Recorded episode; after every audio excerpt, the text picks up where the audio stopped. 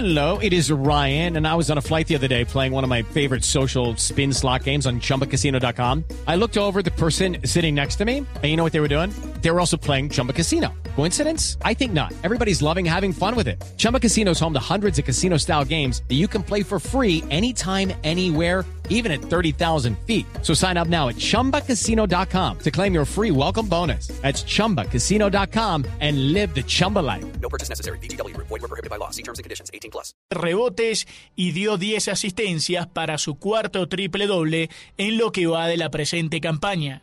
Giannis Antetokounmpo se convirtió así en el sexto jugador más joven en la historia de la NBA en alcanzar los 10.000 puntos en su carrera. Solo lo superan LeBron James, Kevin Durant, Kobe Bryant, Carmelo Anthony y Tracy McGrady. Todos estrellas del baloncesto de los Estados Unidos. Y para cerrar, hoy a las 8 de la noche la previa, 8.30 el partido entre Colombia y Ecuador por el preolímpico, primera gran final, el equipo colombiano tendrá que ganar. Transmisión de Blue Radio. Esto fue, eh, fueron los deportes en Mañana Blue.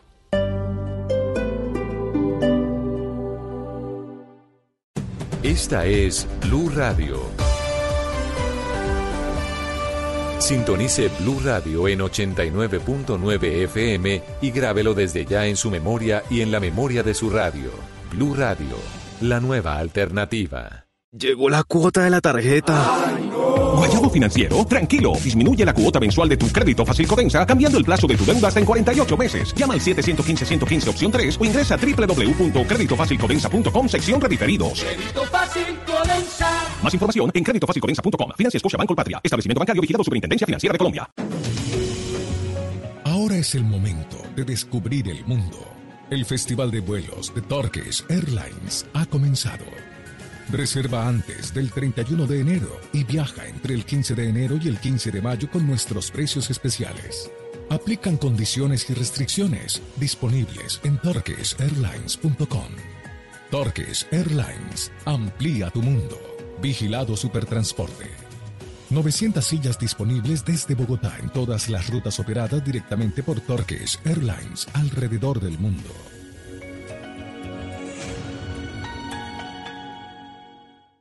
Al iniciar la tarde, Bienvenidos a Meridiano Blue. a la hora indicada, Toda la gente está empezando a especular. es bueno tomarse un respiro y prepararse para el resto del día. ¿Cuándo nos dan los resultados para saber? Con la que- actualización de los hechos más importantes. Cambia la historia del fútbol mundial reciente. Con temas interesantes, con historias, con música, con todo para comenzar la tarde con un nuevo aire. Meridiano Blue. Ahora de lunes a viernes de 1 a 2 de la tarde. Blue Radio crece. Blue Radio y bluradio.com. La nueva alternativa. Una playa, un buffet, un show y una experiencia de Reyes la encuentras en Decameron. Vívela con nuestro todo incluido, hasta con un 35% de descuento. Pregunta por la disponibilidad. Aprovecha y compra en decameron.com. Línea en Bogotá 628-0000. Puntos de venta de Cameron y agencias de viajes. Aplican condiciones. Operado por Servincluidos Limitada. RNT 3961. Mereces disfrutar el 2020 ilimitadamente. Por eso pásate ya al plan postpago ETV con datos ilimitados en 4G por 59,900. Llama al 377-7777 o ingresa a etv.com. Aplican términos y condiciones.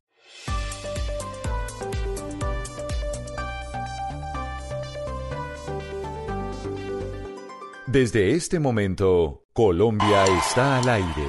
Mañanas Blue con Camila Zuluaga.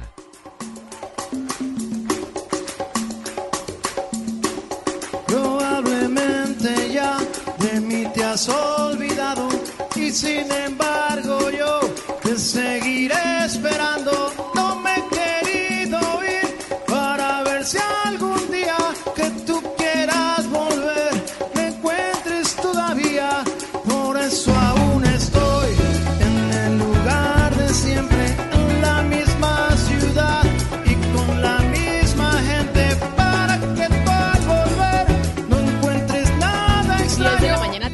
33 minutos. Continuamos en Mañanas Blue. Empezamos Colombia está al aire. Vamos hasta la una de la tarde. Arrancamos todos los días a las 4 de la mañana y le ponemos un poco de música a las eh, noticias, sobre todo hoy que estamos de 21E, donde anunciaron algunos eh, de los integrantes del paro que saldrían a las calles a marchar. Y como ya ustedes han escuchado, ha habido algunos reportes de incidentes de bloqueos, principalmente en la capital de la República, en Bogotá. Hoy es martes y es martes de- de versiones. Y antes, Gonzalo, de que usted nos diga esta versión original, originalmente de quién es, porque pues mucha gente la conoció por Maná. Quería preguntarle sobre un artículo del Wall Street Journal que me encontré en donde hablan de América Latina y cómo América Latina va a ser la región del mundo de menor crecimiento económico en el 2020. Es decir, las predicciones que hace el Wall Street Journal frente a la región en donde está inmersa Colombia no son nada alentadoras en términos económicos. Y básicamente, Camila, mm, le digo primero que esta canción es original de Juan Gabriel del año 1974, que luego Maná hiciera en su NTV Unplugged que se publicó hace 21 años. Básicamente lo que dice el Wall Street Journal dentro de ese artículo que usted menciona, que además es un tema que espero tocar el día de hoy, tiene que ver con la desigualdad y con la cantidad de políticas erróneas que han tenido los gobiernos de América Latina frente al combate de la pobreza. No solo eso, Camila, también habla de, corrupción y de cómo esas pobres políticas económicas para evitar la desigualdad o en este caso para luchar en contra de la corrupción hacen que la región sea más vulnerable y que crezca cada vez menos. Tomando en cuenta este artículo, hay que decir que el Foro Económico Mundial de Davos ya arrancó, arrancó con un tema... o mejor dicho, con las palabras del presidente Donald Trump, quien desestimó eh, en, eh, en este caso eh, todas las acusaciones sobre el cambio climático eh, exageradas. Ha dicho que son palabras de socialistas radicales a las que no va a tomar en cuenta. Y hablando de economía también, la Oxfam acaba de publicar un trabajo increíble, Camila. Escuchen muy bien para las personas que no saben qué es la Oxfam, es una organización eh, no gubernamental que se dedica a la pobreza y oiga este dato que da. El 22 o los 22 hombres más ricos del mundo tienen más riquezas que las 326 millones de mujeres de África. Y dice la Oxfam, también hablando de ese artículo que usted me mandó del, eh, del Wall Street Journal, en este caso, que la desigualdad hoy en día en el planeta es más aberrante que nunca. Sabe que ayer empecé a leer el eh, nuevo libro del Premio Nobel de Economía Joseph Stiglitz que se llama Capitalismo Progresista. Es un libro que empieza a estar en las librerías eh, muy pronto, si no es que ya está Capitalismo Progresista, la respuesta a la era del malestar. Y en el prólogo de ese libro, Gonzalo, ya que usted menciona la palabra desigualdad, el Premio Nobel de Economía Joseph Stiglitz habla y menciona esa palabra desigualdad. Yo le quiero decir que yo ayer la leí por ahí 50 veces en un texto de no más de 10 páginas.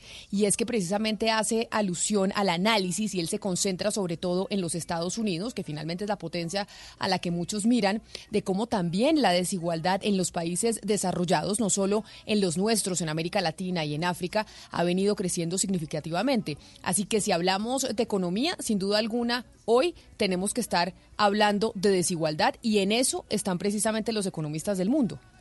Sí, todos eh, están mirando hacia esa palabra, hacia la desigualdad. Hay que recordar que América Latina, luego de África, es la región más desigual del mundo. No, no, no, no, no. América Latina primero es la más desigual, después ¿Estás África. segura? América Latina es la ¿Estás que está segura, completamente. América Latina es la región más desigual del planeta. Después le sigue África. África, cuando usted piensa en América Latina, piensa en desigualdad. Después en África piensa en pobreza. Pero es que son dos cosas distintas. No, no necesariamente pobreza igual a desigualdad. Sí, eh, ahí sí, y acepto la, eh, la corrección en este caso. Yo tenía en contraposición eh, esa información, pero sí, yo creo que cuando uno lee artículos en The Economist hoy en día, todo se refiere a esa palabra, a la desigualdad. Y habrá que ver, Camila, si esa palabra se va a tocar en Davos. Hay que recordar que Davos reúne a las personas más importantes en cuanto a, término- a términos económicos y a los líderes del planeta. Lo que uno puede ver dentro de la agenda que se va a discutir precisamente en ese foro económico mundial es que sí, la desigualdad aparece, pero todo está enfocado al cambio climático. Repito, cambio climático que desestimó hoy el presidente Donald Trump en su primera ponencia precisamente allá en Suiza.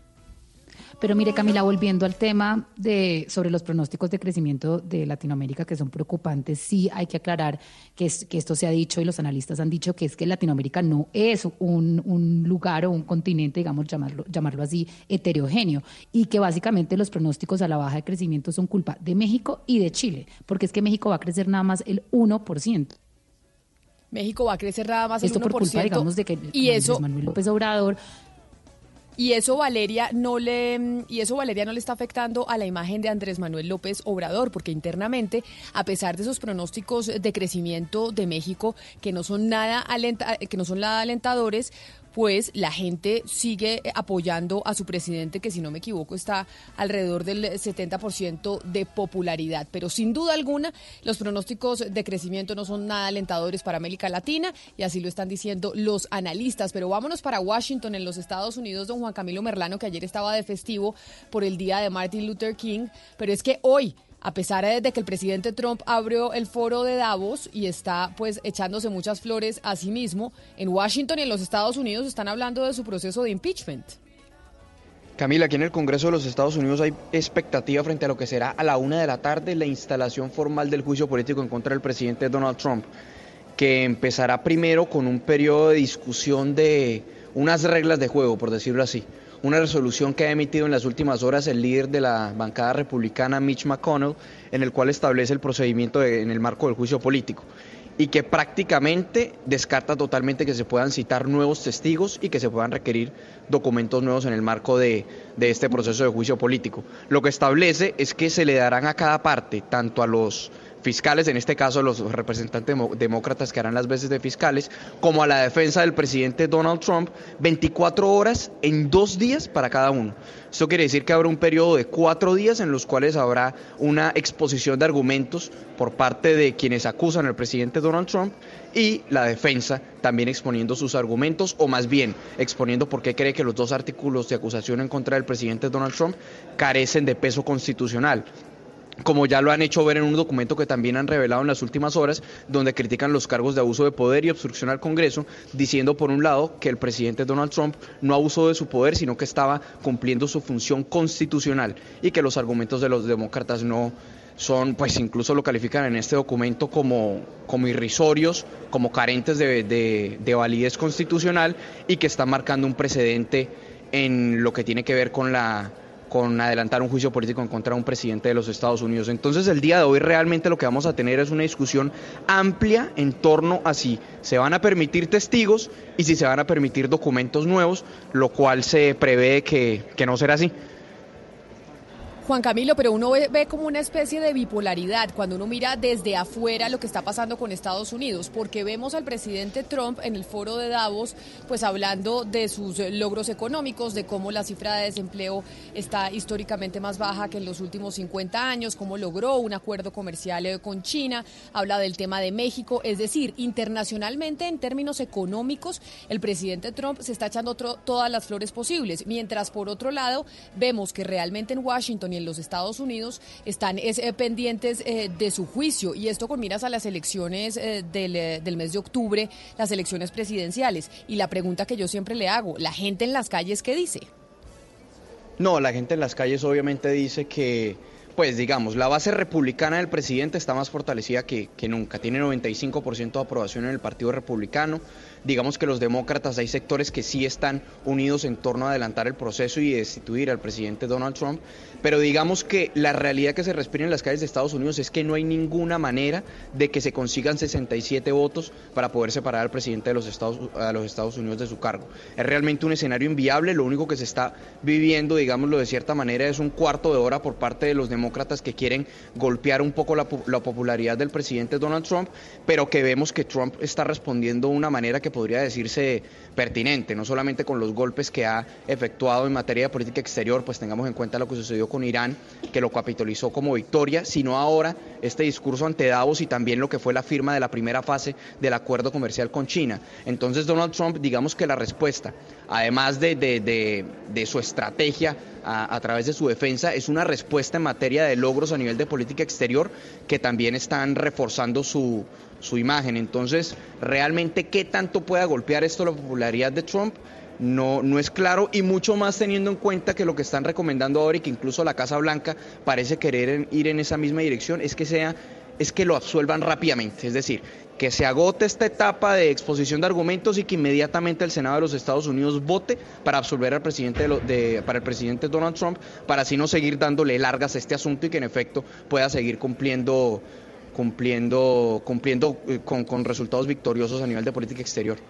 Merlano, estoy leyendo en última hora el New York Times que tiene que ver con un documental, una documental serie en este caso, serie documental que va a salir Hillary el próximo Clinton, sí. 6 de marzo, el de Hillary Clinton. Y me llama la atención lo que publica el New York Times que dice Hillary Clinton va o critica a Bernie Sanders en ese documental y dice nobody likes him, o sea, nadie le gusta al señor Bernie Sanders, nadie quiere trabajar con él.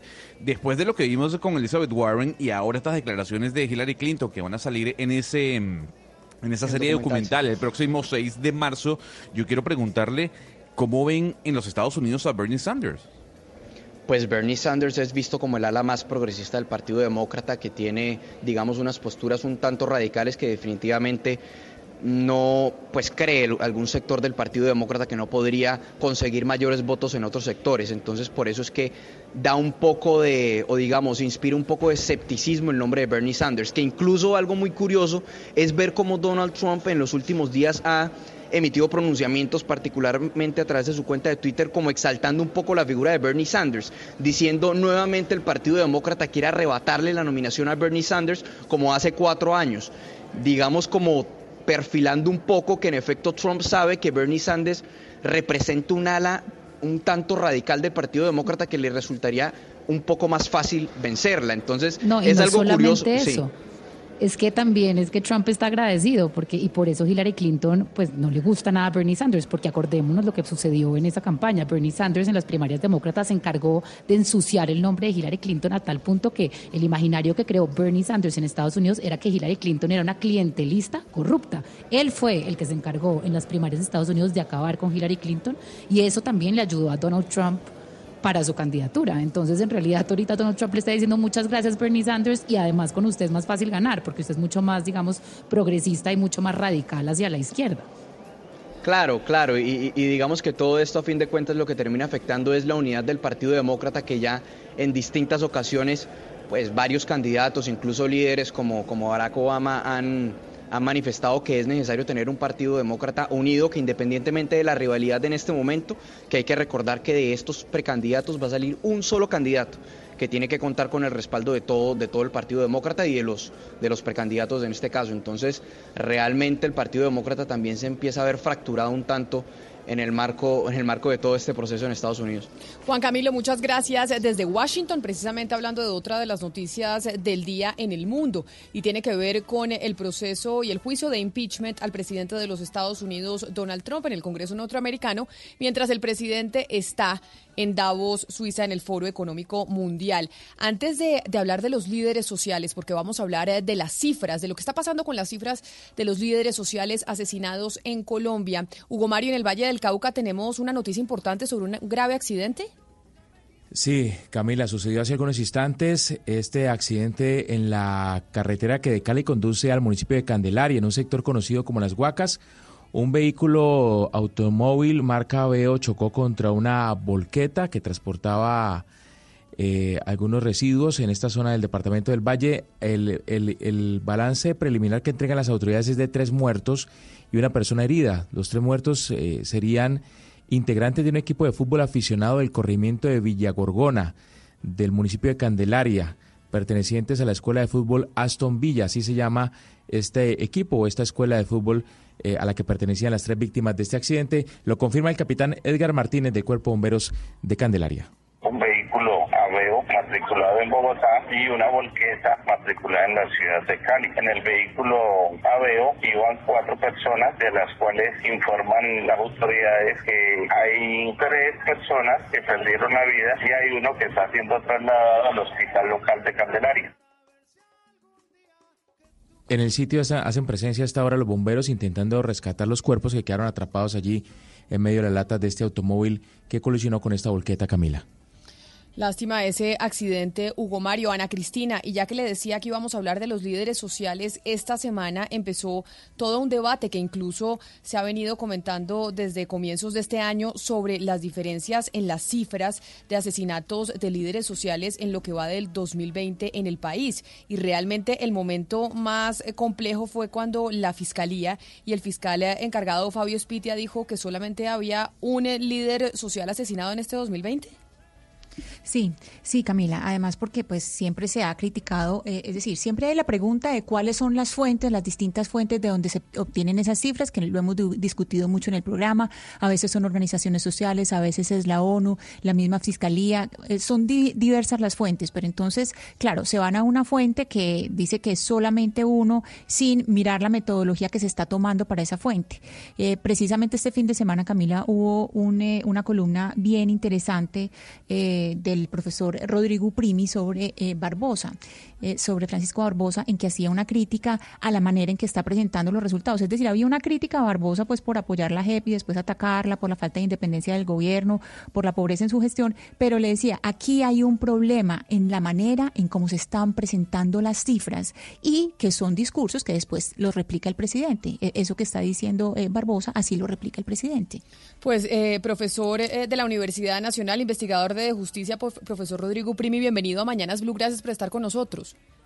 Eh, buenos días, Camila, buenos días a, todos los oyentes, gracias por la invitación. Y precisamente esa discusión sobre el, eh, las cifras, sobre el número de líderes sociales asesinados en este 2020, pues no solo se presenta este año, sino teníamos la misma discusión el año pasado. Realmente, ¿de dónde se deben sacar los números? Uno creería que la, uno de personas no debería hablar eh, de números, pero acá las cifras sí importan y que no sean acertadas, pues es una preocupación. Sí, yo, creo que lo, lo, primero es señalar por qué las cifras importan y luego debatir el tema de la fuente. Yo creo que las cifras importan al menos por tres razones. Primero, porque si uno no tiene una información clara, es difícil orientar la política pública. Si uno está convencido de que un fenómeno eh, está reduciéndose en intensidad, uno cree que la política está funcionando y no tiene que cambiarla. Si uno dice el desempleo del año pasado estaba en 10, bajó a 5, entonces puedo seguir con estas políticas.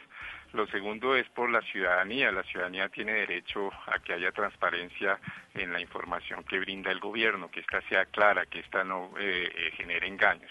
Y lo tercero es por quien la da, quien, quien es eh, un candidato a ser fiscal general de la nación y entonces tiene que tener particular cuidado con, esa información, de que sea una información dada en forma transparente y de buena fe. y yo lo que creo es que ahí hay dudas sobre que eso haya ocurrido. Las cifras que, se han usado por parte del gobierno, yo creo que eso está bien, eh, porque es una fuente independiente y seria, es la Oficina de la Alta Comisionada de Derechos Humanos de Naciones Unidas en Bogotá. Eh, entonces esta oficina recibe denuncias, hace un proceso de verificación y periódicamente le envía las cifras a la fiscalía, la fiscalía las envía ulteriormente eh, a la policía y con base en ellas es que eh, el consejero presidencial ha dado sus cifras. Pero el problema es que la manera como ha presentado las cifras en las oportunidades que lo ha hecho, y lo ha hecho unas cinco veces, en julio habló de la violencia contra líderes sociales desde el 7 de agosto hasta el 17 de julio de ese año, luego hizo lo mismo en octubre, eh, comparando la violencia de, del año 2018 y 2019, lo hizo el 26 de diciembre, eh, comparando la violencia de esos dos años y el 14 de enero. Y en todos esos casos el, el, el lío es el siguiente, que eh, eh, la, oficina de alta comisionada con ciertos casos tiene que verificarlos, eh, porque por ejemplo recibe una denuncia que fue asesinado una persona, digamos, en, una vereda eh, de un municipio lejano del Chocó, entonces tiene, y le dicen que es un, un líder social, pues esos casos no los presenta confirmados como líderes sociales inmediatamente la oficina de la alta comisionada, sino que hace un proceso de verificación.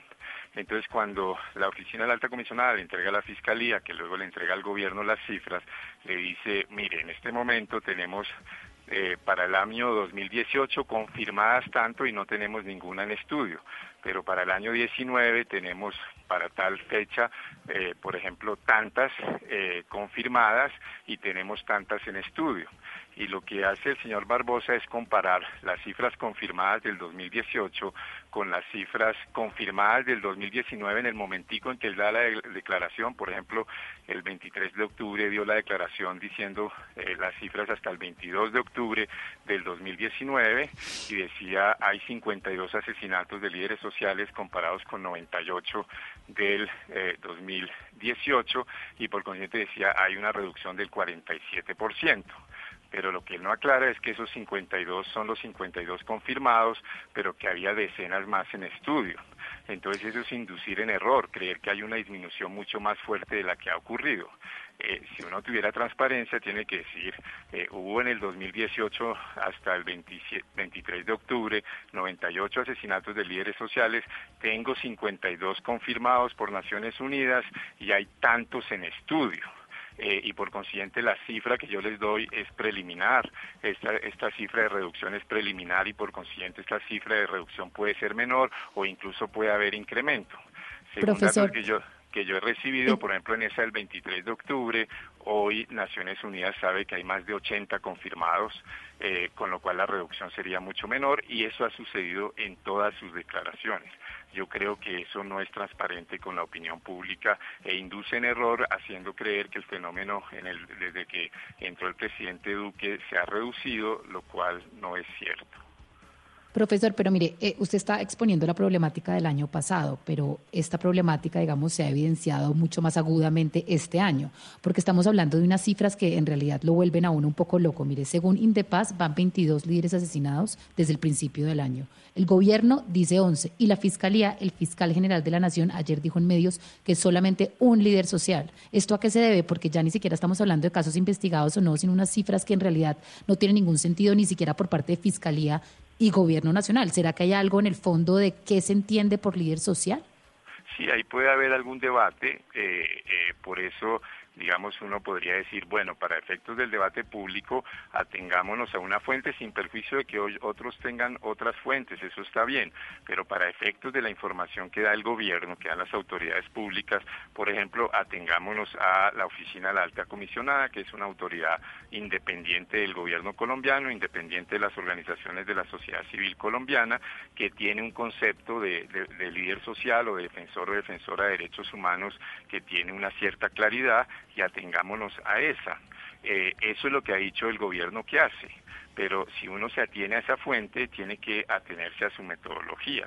Y uno no puede comparar las cifras provisionales del 2019 con las cifras definitivas del 2018 para sostener que ha habido unas reducciones significativas sin luego, sin precisarle a la opinión pública eh, que esa eh, cifra del 2019 es provisional y que seguramente va a crecer porque hay muchos casos en verificación.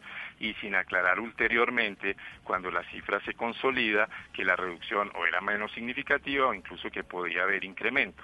Tomo la última cifra, la, cuando él ya admite que la reducción solo fue del 6%, que es la, la, que, la declaración que él hace el 14 de enero. Entonces, el, señor Barbosa dice que en, en, el 2019 hubo 107 líderes sociales asesinados comparados con 115 del 2018, eh, pero no aclara que hay 13 en estudio y ya Naciones Unidas dijo, si esos 13 se verifican, estaríamos en el peor año de los últimos cinco años de eh, violencia contra líderes sociales. La conclusión es que creo que el señor Barbosa no ha sido transparente con la opinión pública eh, eh, y que eso es grave porque ha hecho que el gobierno crea que su política está funcionando y no está funcionando y eso sigue permitiendo que haya asesinatos de líderes sociales que yo creo que es la tragedia humana más grave que está viviendo Colombia en estos años. Sin duda es una tragedia, profesor, pero para seguir con la pregunta de Valeria, ¿no será que a muchos les está costando definir qué es un líder social, profesor? ¿Cuáles son los requisitos que debe cumplir una persona para ser considerado un líder social en Colombia? la, definición que usa la Naciones, claro, en eso puede haber a veces controversia, en decir eh, esta persona es o no es líder social, eso puede haber esa controversia, pero la definición que usa Naciones Unidas es la asimila la noción de líder social a la noción de defensor o defensora de derechos humanos eh, y esa es una noción que, eh, digamos, tiene puede tener casos de penumbra en donde puede haber alguna discusión, pero donde hay unos criterios para determinar si esa persona está ejerciendo efectivamente un liderazgo en la defensa de derechos humanos si eh, Naciones Unidas llega a esa conclusión de que esa persona está ejerciendo ese liderazgo y que su asesinato probablemente tuvo que ver con ese, eh, muy probablemente tuvo que ver con ese, con ese liderazgo, entonces concluye que fue el asesinato de un defensor de derechos humanos o de un líder social. Naciones Unidas hace la asimilación entre los dos conceptos y yo creo que es una asimilación acertada en la medida en que eh, ser líder social en el fondo es defender, eh, es, es tener el derecho a defender los derechos de otros. Profesor Uprimi, aquí estamos hablando, pues en esencia es de la forma transparente en cómo las instituciones eh, le comunican eh, a la comunidad pues lo que está haciendo y lo que está sucediendo. Estas cifras se conectan con las amenazas. Cuando las amenazas a líderes sociales, como lo vimos esta semana, vienen de un ente que es visible a través de los medios, pero irreconocible en la realidad, porque en la realidad nunca hemos visto a las águilas negras, ¿cómo abordar esta, eh, esta situación de una forma transparente? Es decir, si no sabemos quiénes son, esto del mundo no es nadie. La, la, primera transparencia es la transparencia en la información. Es decir, uno no puede presentar la información eh, de manera ambigua, sin las aclaraciones, dando a entender que la cosa mejora cuando no está mejorando. Eso es la primero. Es como, como pongamos un ejemplo del tema del desempleo. El, el gobierno eh, lo primero que tiene que hacer es decir, mire, la cifra de desempleo es tanto eh, no mejoró, sí mejoró, eh, pero la cifra es tanto y esa es una cifra definitiva que puedo comparar con el año pasado y no generar todas esas ambigüedades que hizo el consejero de Derechos Humanos. Lo segundo es eh, reconocer que estamos frente a un fenómeno complejo y difícil y frente a ese fenómeno complejo y difícil eh, lo cierto es que el acuerdo de paz trae algunos mecanismos que no han sido usados de eh, manera clara por, eh, por, el gobierno. Es decir, porque ese fue un tema que se debatió en el proceso de paz en relación con, porque había la experiencia de, de los asesinatos de la Unión Patriótica, entonces relacionado con el tema de liderazgos sociales y guerrilleros desmovilizados y reintegrados, pues había todo el debate de cómo prevenir los posibles atentados a la, a la integridad personal y a la vida de estas personas. Y ahí hay una serie de mecanismos como eh, la Comisión de, de, Seguridad de Alto Nivel que el gobierno no ha usado con eh, eh, el vigor que se requiere y que esos mecanismos lo que buscan es precisamente establecer cómo identificar esos factores de riesgo. O sea, es una vergüenza para la sociedad colombiana que después de años de que las supuestas águilas negras estén amenazando o asesinando a todas estas personas, pues las autoridades colombianas no hayan sido capaces de identificarlas, es decir, eso sí existe, no existe, son estos grupos y estos actores los que están haciendo esas amenazas y esos asesinatos. Entonces es, pasar de un modelo de protección puramente individual, en donde a una persona amenazada se le ponen eh, eh, chalecos, eh, escoltas, que a veces eso es necesario, a un modelo de garantías colectivas de los liderazgos sociales en, en las regiones, estableciendo en las regiones qué es lo que está ocurriendo, cuáles son los factores de riesgo en esa región y para eso están esas instancias que creó el acuerdo de paz y que yo creo que el gobierno debería implementar. Profesor eh, Rodrigo Uprimi, muchas gracias por hablar eh, con nosotros sobre esto que debería estar eh, preocupándonos a todos los colombianos y es el asesinato de líderes sociales y lo que está pasando con las cifras, porque no tenemos claro exactamente cuántos líderes sociales han sido asesinados y que haya confusión, sobre todo, incluso en el Ejecutivo. Mil gracias a usted por habernos atendido hoy aquí en Mañanas Blue. Muchas gracias, Camila, y muchas gracias a los oyentes. Son las 11 de la mañana, dos minutos. No podemos ser indiferente frente al asesinato de líderes sociales en Colombia, porque pareciera que las cifras se están volviendo paisaje y ya todos los días estamos registrando asesinatos de líderes sociales y la gente, o nosotros en general en Colombia, pareciéramos anestesiados. Colombia está al aire. Miami me lo confirmó.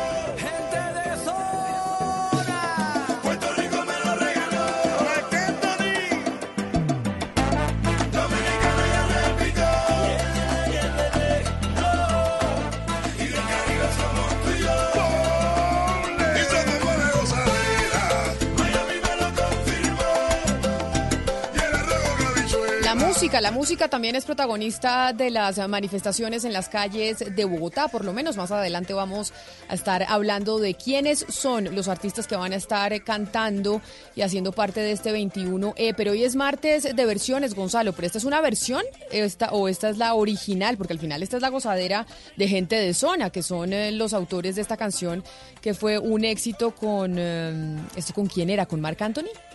Sí, pero la canción original es más urbana. Hay que decir que cuando entra eh, Marc Anthony ya se le da la versión más salsa. Y esta es una versión de la original que, repito, era mucho más, eh, en este caso, ligada a la música urbana. Le tengo noticia que tiene que ver con 20th Century Fox. Usted se, se recuerda que Disney compró Fox, ¿no? Exceptuando Fox News. Sí, ¿Recuerda señor. esa mega compra, no? Claro que sí. Pues bien, lo que ha dicho Disney es que le va a cambiar el nombre a la productora.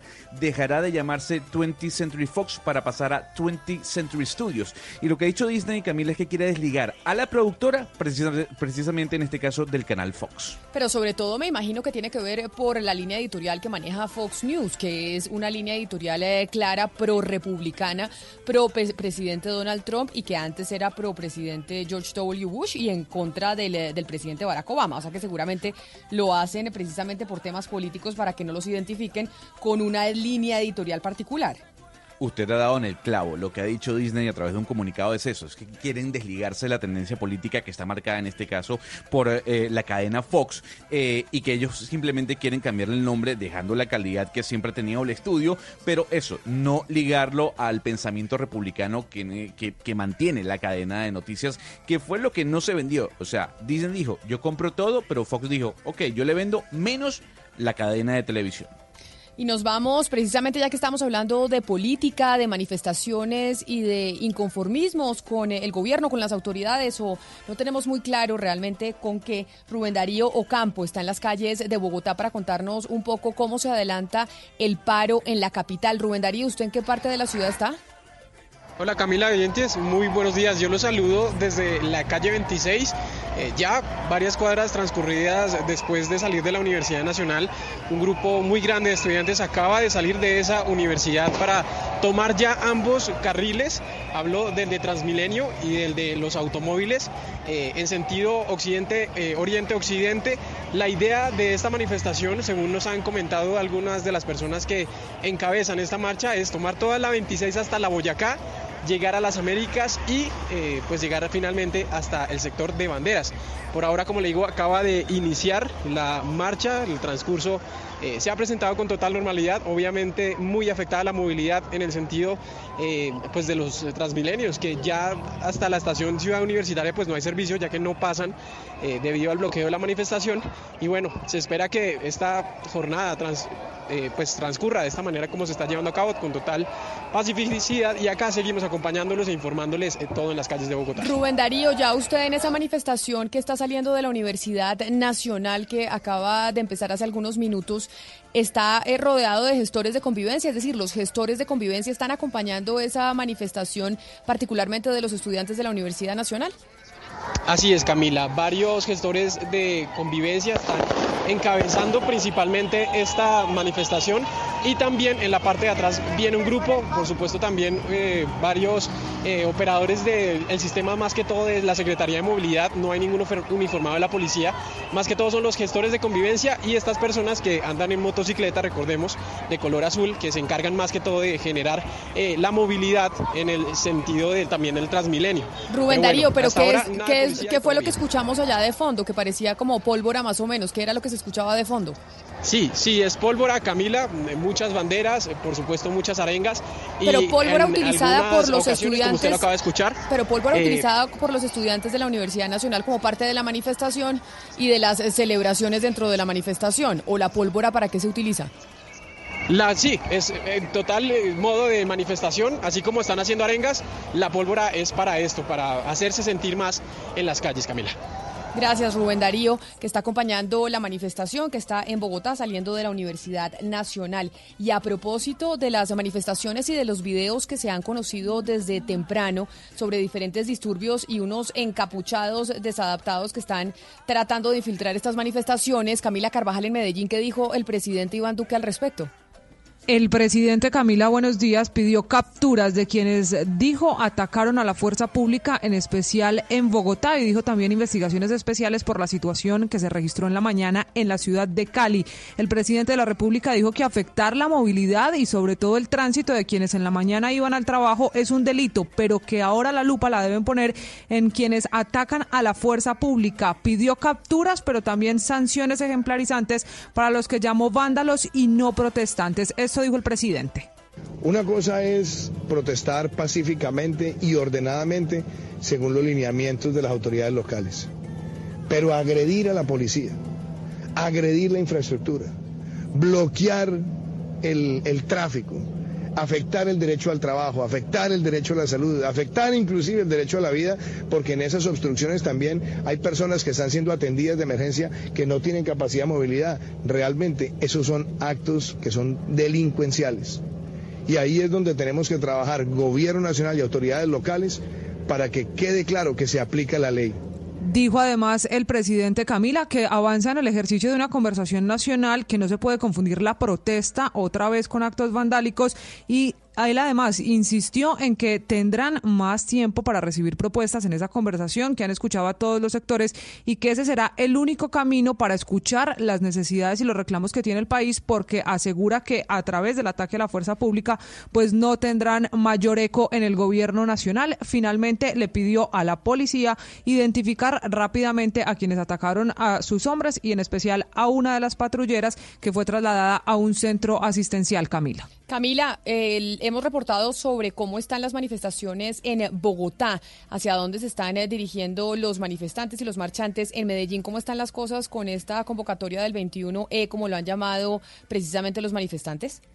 Camila, han salido al menos 200, 300 estudiantes desde el primer punto, el que está en el Parque de los Deseos, al lado de la Universidad de Antioquia. Iniciaron ya la marcha al centro de la ciudad, a la zona de la Alpujarra, y ahí los están esperando en ese punto algunos profesores y también centrales obreras. Calculan desde el puesto de mando unificado que hay a esta hora en las calles de Medellín al menos 800, 900 personas. No hay hasta ahora ningún acto que lamentar, ninguna alteración del orden público y además pues están hasta ahora respetando las rutas que habían acordado con la Secretaría de Movilidad para garantizar el transporte de quienes se siguen movilizando y funciona sin ningún problema el sistema masivo, en este caso el metro de Medellín. Camila, pero hubo un breve eh, cambio en la ruta porque eh, hay un mapa que es el que se está pasando por WhatsApp todo el mundo y que dice que va a pasar por la Avenida Industriales, pero ya no va a pasar por la Avenida Industriales. Lo que están eh, los líderes de la manifestación, Ana, acordando con la Secretaría de Movilidad es no hacerlo por la vía principal de la Avenida Las Vegas o de la Industriales, sino por la paralela, que es la calle más pequeña que está a uno de los lados, que permite el ingreso a edificaciones, por ejemplo, y que generaría menos caos en la movilidad y que les permitiría a quienes están haciendo uso de su derecho a la protesta llegar finalmente al Parque del Poblado, donde será el cacerolazo que reúna a estos dos puntos de los que contábamos, hay alrededor de 800 personas en las calles, pues reunirse a las 5 de la tarde para hacer el cacerolazo de este 21E, como lo han llamado los que lo lideran. O sea, van a pasar por la puerta de Blue Radio. Sí, señora, por aquí estarán pasando aproximadamente a las dos y media de la tarde. Seguimos reportando sobre lo que está pasando en el paro, en estas manifestaciones que se están viviendo alrededor de Colombia, pero principalmente en Bogotá, en la capital. Pero Ana Cristina, hay algo y hay un fallo que ha pasado desapercibido que puede sonar surreal, pero es cierto y es un fallo a favor de las abejas por parte del Tribunal Administrativo de Cundinamarca. Ese fallo que emitió el Tribunal Administrativo de Cundinamarca a favor de las abejas, ¿de qué se trata? Vea, le cuento, Camila, usted se debe acordar de eh, ese fallo eh, judicial que pidió la libertad del oso Chucho, eh, el oso de anteojos que fue trasladado desde Nariño al zoológico de Barranquilla. Pues resulta que el mismo abogado, que es Luis Domingo Gómez Maldonado, él radicó una acción popular que logró que en Colombia le pongamos más atención a las abejas. Entonces, el Tribunal Administrativo de Cundinamarca tiene este recurso en contra de los ministerios de Agricultura, Ministerio de Ambiente, el Instituto Colombiano Agropecuario ICA y la Autoridad Nacional de Licencias Ambientales ANLA. Y básicamente, Camila, el abogado lo que pide es protección para tres derechos e intereses colectivos y que están relacionados con las abejas. Primero, el goce de un ambiente sano. Dos, un equilibrio entre lo económico y lo medioambiental. Y tercero, la seguridad y salubridad públicas. Y él vincula, y él vincula todo esto con que las abejas puedan eh, vivir eh, sanamente sin que sean, eh, sin que se les envenene con lo que se llaman los neonicotinoides. Pero de verdad, ¿vamos a hablar de las abejas? ¿Es en serio? O sea, vamos a traer el tema de colación de las abejas cuando hay temas más importantes en el mundo y en Colombia. O sea, Ana Cristina, ¿usted cree que las abejas van a desaparecer y el mundo va a explotar como dicen algunas personas? ¿De verdad? No, no explota. No, no explota. No, no explota, pero sí hay un proceso que se llama la polinización, que es a cargo de las abejas, y sin ese proceso, pues ahí no explotamos, pero sí nos vamos viendo mal para vivir. Pues es que mire, Gonzalo, precisamente vamos a hablar con el presidente de la Asociación de Apicultores de Cundinamarca para que nos explique qué tan grave es si las abejas desaparecen. Y por eso este fallo del Tribunal Administrativo del Departamento protegiendo a las abejas. Doctor Fabio Díaz Granados, presidente de la Asociación de Apicultores de, de Cundinamarca, bienvenido a Mañanas Blue, gracias por atendernos. Muchas gracias por la invitación. Doctor Díaz Granados, mucha gente como mi compañero Gonzalo dirá que cómo estamos hablando de las abejas cuando hay mil cosas más importantes de las que hablar. Este fallo protegiendo las abejas, ¿por qué es importante sobre todo para la supervivencia del ecosistema? Bueno, este fallo es importante en la medida que pone el radar en un problema que tenemos en la apicultura nacional. Y es que mm, la, hay una afectación muy grande de algunos productos químicos que se usan o tienen un uso agropecuario. Hasta ahí el fallo es muy importante. Lo que sí eh, es importante y prudente aclarar que el fallo del Tribunal de Cundinamarca en el fondo no encierra una protección directa a las abejas, porque sencillamente después de un estudio muy juicioso, muy minucioso de la problemática, ha ordenado con mucha prudencia crear una mesa de trabajo en donde se evalúen los neonicotinoides en Colombia y la afectación que eso tiene hacia las abejas. Es decir, una mesa para evaluar y rendirle un informe a dicho tribunal. Hasta ahí llega simplemente el fallo. Ahora, es importante aclarar una falencia, tal vez de carácter técnico, pero que jurídicamente es muy importante. En esa mesa se habla es de eh, evaluar la utilización de los neonicotinoides. Los neonicotinoides no es la parte grande del problema de la apicultura en, en el país. El problema que, que tenemos nosotros es que hay una molécula llamada fipronil, que es muy agresiva y es la que realmente mata masivamente abejas. Y el fipronil no es un neonicotinoide. Cualquier persona interesada puede alegar en la aplicación de este fallo que el fipronil no está incluido porque no es un neonicotinoide y seguimos con el problema. Señor eh, doctor Díaz Granados, pero entendiendo un poco la, importancia de las abejas para que el señor Gonzalo entienda la importancia también en, la comida, todo lo que nos comemos viene, digamos, de este proceso de polinización. Quiero entender un poco eh, qué pasaría si Colombia decide, decide renaudar, eh, digamos, la aspersión aérea con glifosato. ¿Las abejas se verían afectadas por esto?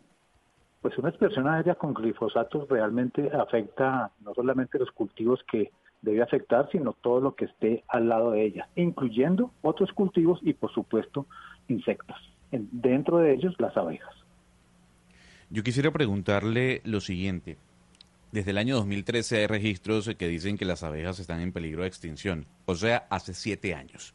¿A 2020 siguen en peligro de extinción las abejas? ¿Sí o no? Hay una amenaza, pero yo no mm, yo no me caso con la teoría de que las abejas estén en peligro de extinción. ¿Y, qué pasa? y, tampoco. ¿Y qué pasa entonces, profesor Díaz Granados, si las abejas se extinguen? A propósito de esta alerta que viene desde hace siete años que le dice mi compañero Gonzalo Lázari, ¿qué le pasa a la especie humana? ¿Qué pasa si las abejas desaparecen? Si las abejas desaparecen, vamos a tener una, una crisis en producción de alimentos porque tres cuartas partes de la variedad de alimentos que llegan a nuestra mesa son producto de la polinización por abejas. Entonces tendríamos una crisis alimentaria. Pero a ver, la, pregunta es, en este caso, señor eh, Díaz Granados, es lo siguiente. ¿Hay posibilidad alguna que las abejas desaparezcan, sí o no? Es muy sencilla. A nuestro modo de ver, no. No, entonces no hay noticia en este caso. hay que cuidar a las abejas y punto. Mientras existan Pero no van a desaparecer. existirán abejas. Ahí está. Sí, señor Díaz, Señor Díaz Granados, eh, hablemos del calentamiento global. Precisamente nos estábamos refiriendo el día de ayer a una eh, columna que escribió Tatiana Acevedo en El Espectador, donde hablaba del calentamiento global y, el afecta, y, cómo afecta a las abejas. Eh, cuéntenos cómo es esa afectación y qué podemos, es decir, cómo podemos ayudar nosotros, los ciudadanos común y corriente, en esa situación. Mire, las abejas en el planeta están amenazadas como todo ser vivo igual que nosotros, igual que cualquier otra especie. ¿Cuál es el problema? Que lo que está atacando con mucho énfasis a las abejas es un aspecto multifactorial. Y usted me nombra otro de ellos. No solamente nos referimos a las fumigaciones, sino al calentamiento global, el efecto invernadero, la contaminación de todas sus formas. Todo eso hace que las abejas, que son unos, unos seres maravillosos pero muy sensibles, se vean muy afectadas. Este calentamiento global básicamente está ocasionado por esta um, polución y por este, este efecto invernadero. En la medida que esto se va agravando, las abejas también inclusive van buscando otro tipo de hábitat. Y eso hace que ese desplazamiento también uh, cree un desequilibrio entre otras especies que hay de insectos. Todo eso es un conjunto de, de causas, de razones, es un, es un problema multifactorial en donde por supuesto también está incluido lo que hablábamos sobre el fallo. Pues queríamos hablar con un experto sobre este tema de las abejas porque hemos visto columnas de opinión refiriéndose al tema, hemos visto fallos como el que mencionaba Ana Cristina del Tribunal Administrativo de Cundinamarca, pero entonces usted nos deja tranquilos. No hay riesgo de que se vayan a extinguir las abejas, pero eso no significa que no tengamos que cuidarlas todos eh, los ciudadanos. Señor Fabio Díaz Granados, presidente de la Asociación de Apicultores de Cundinamarca, mil gracias por atendernos. Bueno, a sus órdenes. Pues no hay noticia, no se van a extinguir, no están en peligro de extinción, no van a desaparecer. O sea, hemos perdido siete minutos diciendo cómo cuidar las abejas del programa. Sí, sí, Gonzalo, pero no puede ser, no nos podemos quedar tan tranquilos desde hasta la misma Procuraduría se pronunció con respecto a este fallo del Tribunal de Cundinamarca, porque la Procuraduría fue enfática en decir que la ANLA, por ejemplo, el ICA es el encargado de expedir las licencias o registros de los plaguicidas de los que habla este señor. Y también dice que esos, esos, eh, esas licencias y esos permisos se expiden a partir de unas evaluaciones que hace la ANLA. O sea que esto sí está, está relacionado directamente con la ANLA y con Ana Cristina, ICA. ya va, ya va. Ana Cristina, tenemos al presidente de la Asociación de Apicultores de Cundinamarca. Y el señor nos dice que es especialista, más que usted y que yo, que no hay ningún tipo de riesgo, que no van a desaparecer. ¿Cuál es la noticia? ¿Recalcar que hay que cuidar las abejas? ¿Esa es la noticia realmente? Cuando hay otras cosas más importantes. Gonzalo, Gonzalo, es un tema mundial. A- eh, eh, Así usted le quiera bajar el, el- Don la Hugo importancia Mario, al tema de las pero- abejas. Los gobiernos en el mundo, muchos gobiernos, sobre todo de países europeos, están preocupados por el futuro de las abejas, Gonzalo. Don Hugo Mario, Estoy leyendo una entrevista no que le hacen a la riesgo. ministra de Agricultura. Escúcheme, la ministra de Agricultura de Alemania, en un reportaje que le entrega un medio de ese país, dice que las abejas son consideradas el tercer animal más útil después de, lo de los vacunos y los porcinos, y que el 80% de las plantas en Alemania dependen de la polinización de, por parte de las abejas. Es decir, que el tema no es menor.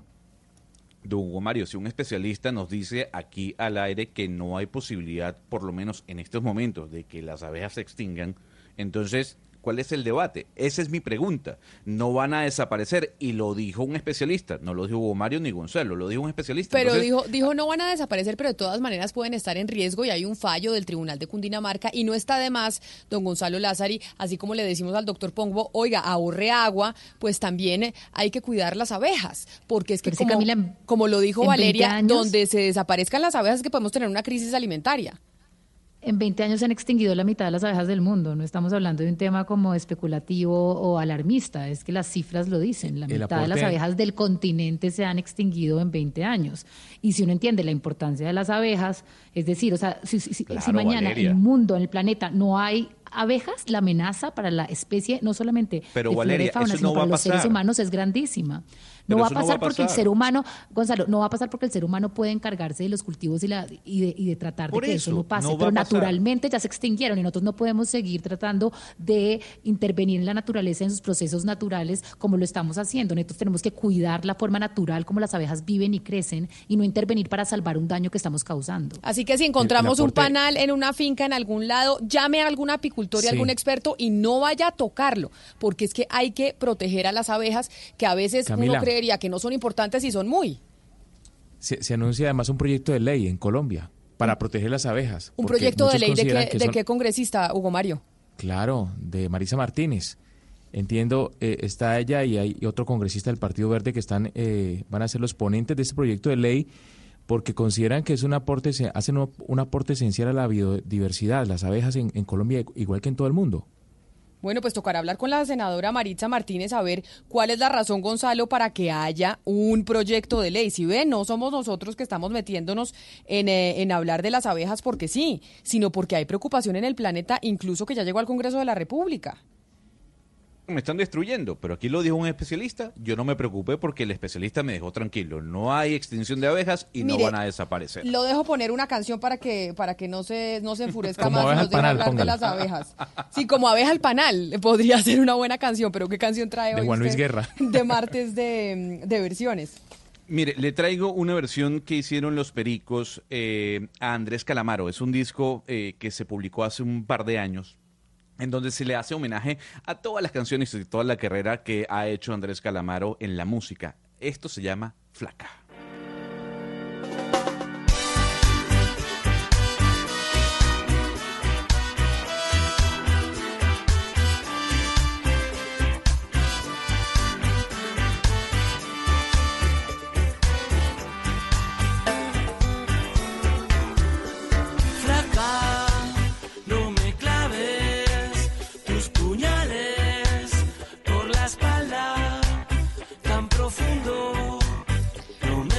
Oscar Montes, no hemos hablado de cómo está el paro en Barranquilla. Ya las cosas por lo general siempre están eh, muy tranquilas. ¿Hay gente que va a salir a las calles a manifestar o que ya salió o tienen otro horario por cuenta del calor?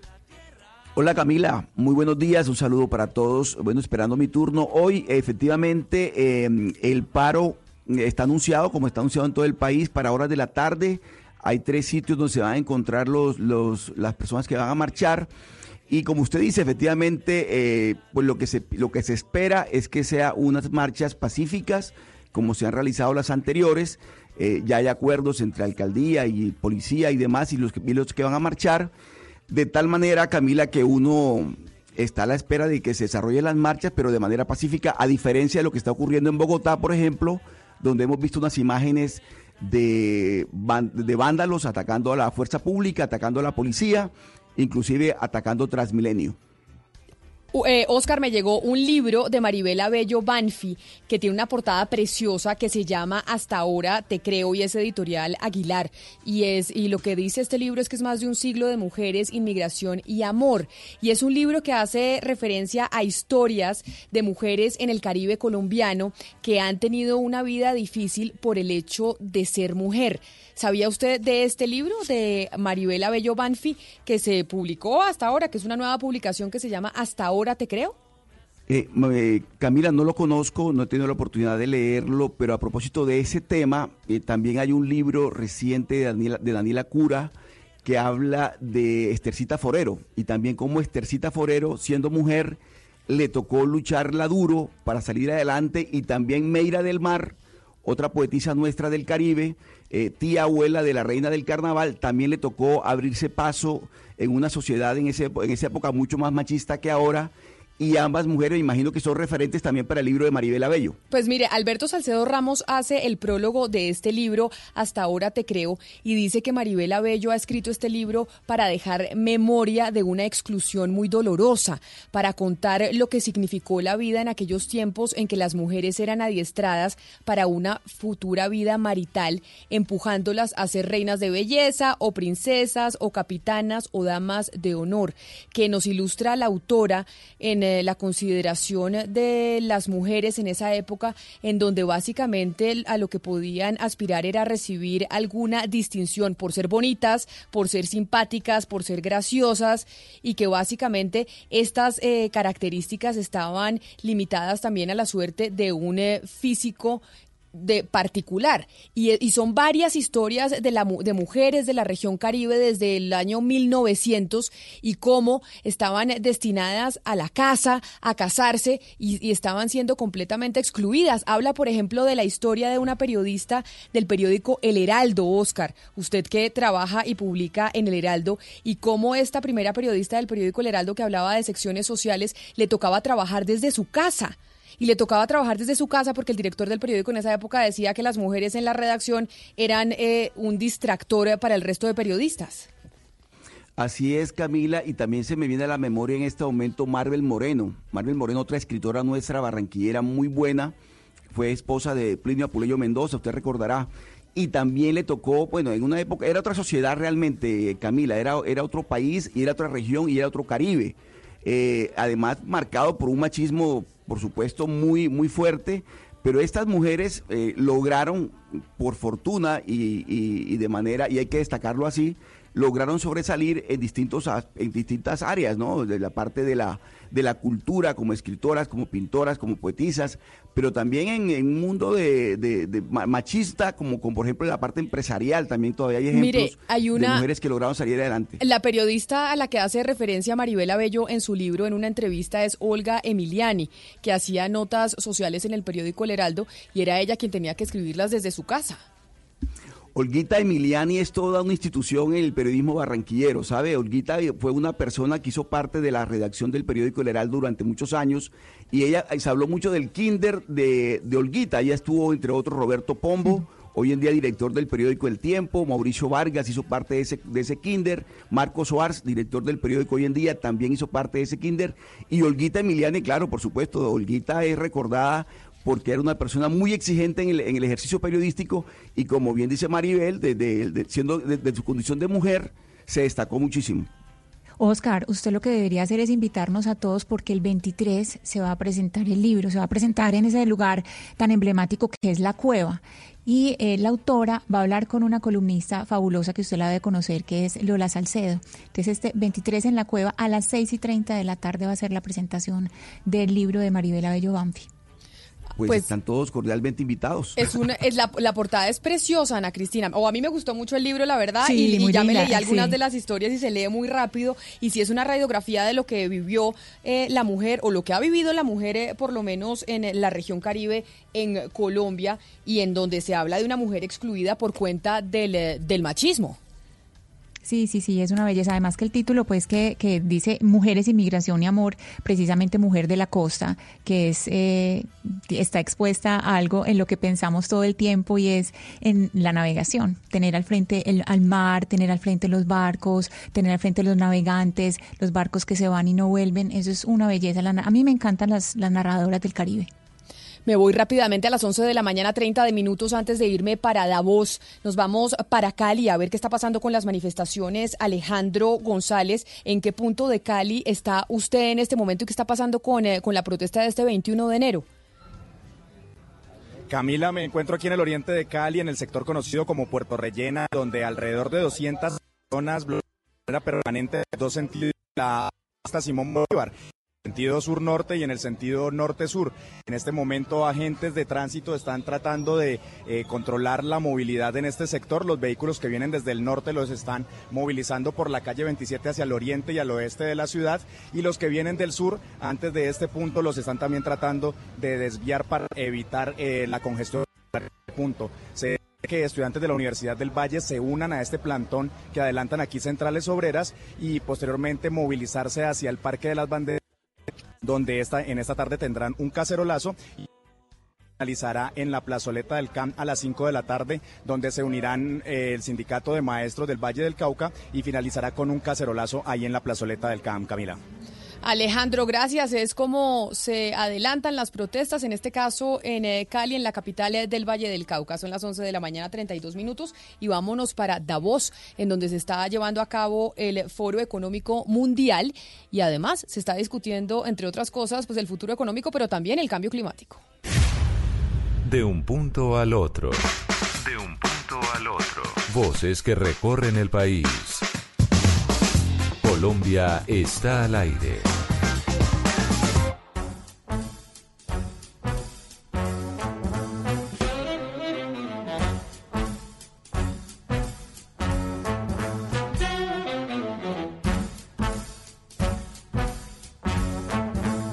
Y vámonos para Davos, Gonzalo. Usted dice Davos, Davos, ¿cómo, ¿cómo se dice? Yo siempre he visto que hay una confusión entre el Foro Económico de Davos, de Davos. ¿Cuál es la manera correcta de decirlo?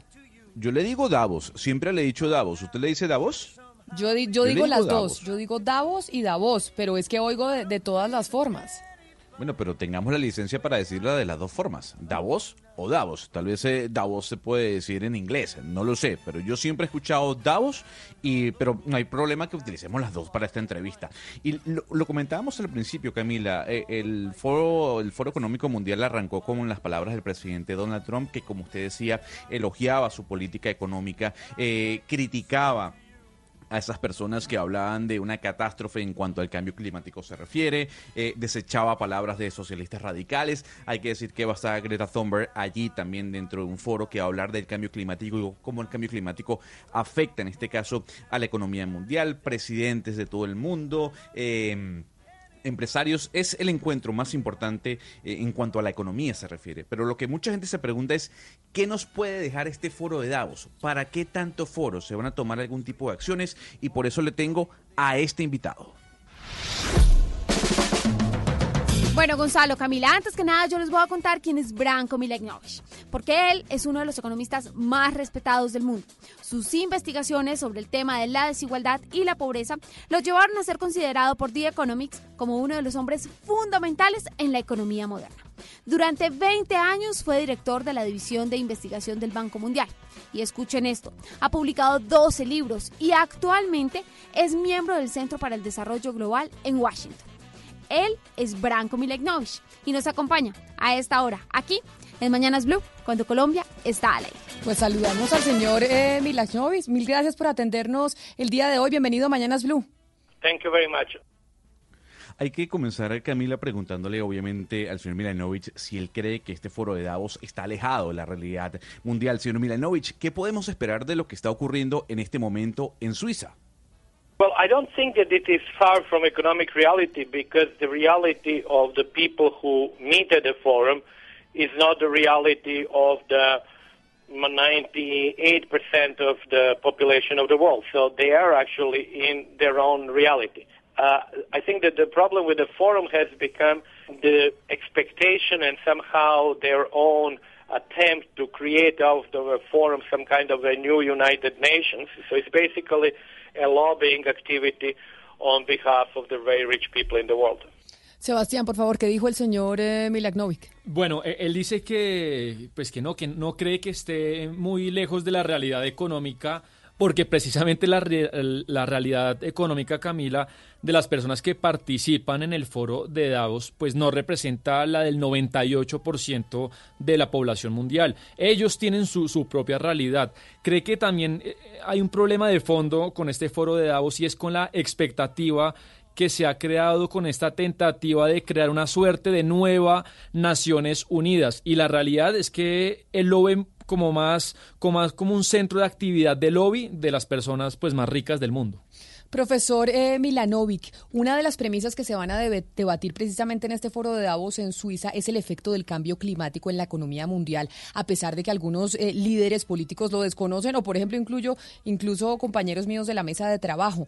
¿Qué deberían hacer las naciones más poderosas del planeta para revertir el efecto negativo que se está creando por el cambio climático? I think it's a huge issue because it's very difficult to see how a global problem or actually global bad with huge externalities like climate change can be resolved because you have a global issue, but that global issue is discussed between the countries. But the countries are very unequally affected by that, and countries are themselves very unequally producer of the problem. And then finally, you have the bottom level, which is to some extent the most relevant, which is the level of individuals. And it is obviously the richer people who consume lots of meat, who actually travel a lot, who use air, con- uh, uh, air conditioning, who use airplanes. So I don't think that uh, that Davos would be an exception to that. There will be lots of talk, but no action as, as usual. Camila, pues eh, él cree que es un gran problema porque es muy difícil, digamos, es difícil verlo como un problema global. El cambio climático para resolverse, pues es una cuestión que tiene muchas externalidades. Y si dice que si bien es cierto que, que- es muy grave, pues es un problema que es difícil de discutirlo entre los países, porque es un problema que afecta a los países, pero de manera muy desigual. No todos contribuyen de la misma manera al mismo problema y el cambio climático no culpa o no amenaza a todos eh, por igual. Y finalmente, pues él habla de, del nivel inferior, que es el de los individuos, de nosotros, y que ese es realmente el nivel más relevante. Ahí están pues las personas, por ejemplo, Camila, las más ricas, que son las que más consumen carne, las que viajan mucho, las que usan avión, las que usan, eh, digamos, aire acondicionado, así que no cree que, digamos, que será así. Será un tema muy hablado, por supuesto, el del cambio climático, pero no es muy optimista con que haya cambios y con que haya acciones concretas. Sebastián, Camila, oyentes de la mesa, eh, estamos escuchando a Branko Milanovic, que según The Economist es uno de los hombres fundamentales a seguir en medio de la economía moderna. Y señor Milanovic, sabemos que usted ha estudiado mucho el tema de la desigualdad. La desigualdad es, un, es una palabra que hemos debatido en este programa y que comenzamos a hablar de ella justamente el programa el día de hoy con respecto a lo que estaba ocurriendo en Davos. Pero yo me quiero ir no a América Latina, que es la región más desigual del mundo, sino a los países ricos. ¿Cuáles son las causas de la desigualdad en esos países ricos? Well, in rich countries, the maybe the most important cause of inequality is that you had the rising uh, share of national income belonging to capitalists or to owners of um, property, and uh, the, there was a decline in the share of national income, which goes to labor. So I think this is the, the first cause. And then, of course, it goes further. It actually, as the greater share of national income become, uh, belongs to capitalists, income, I mean, uh, property or income from property is very heavily concentrated. Bueno, Gonzalo, pues eh, la respuesta respecto a los países ricos, él dice que la mayor causa de la desigualdad es que ha habido un gran aumento en las últimas décadas o años de la participación del ingreso nacional de los capitalistas, eh, de los dueños de la propiedad. Son ellos los dueños de la propiedad que cada vez tienen una mayor porción dentro del ingreso nacional de los países y pues ese fenómeno ha significado también, Gonzalo, un declive de la participación en la riqueza nacional de los trabajadores. Y esa es pues la principal razón eh, en la que eh, el economista le responde a su pregunta. Pero Sebastián, ahí hablando del capitalismo, dicen muchos analistas económicos que el libre mercado profundiza en este caso la desigualdad. Pero ¿cómo se explica, señor Milanovic, que las economías con mayor libre mercado, como por ejemplo Hong Kong, Singapur, Taiwán, eh, no son las economías más desiguales del mundo? No, but of course Hong Kong, uh, of course it's not a fair comparison, but Hong Kong is extremely unequal place. So it's among the most unequal. But of course it is relatively small, so it's, it's a little bit different.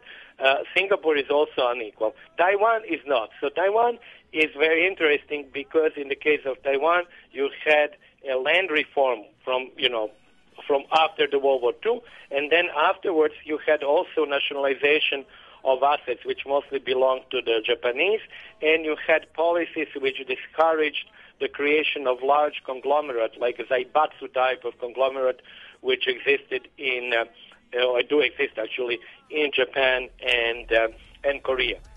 Bueno, Gonzalo, pues fíjese que le responde que Hong Kong pues no, no, le parece que sea ese el ejemplo. Hong Kong dice que es muy desigual, pero es un país muy pequeño, entonces digamos no, sería un gran ejemplo para, para, lo que usted dice. Singapur también es muy desigual, pero cuando habla de Taiwán, dice Taiwán no es tan desigual, pero es un caso muy interesante. En Taiwán ha habido una suerte, eh, de, digamos, de proceso de nacionalización de bienes que muchos pertenecían, dice, a japoneses.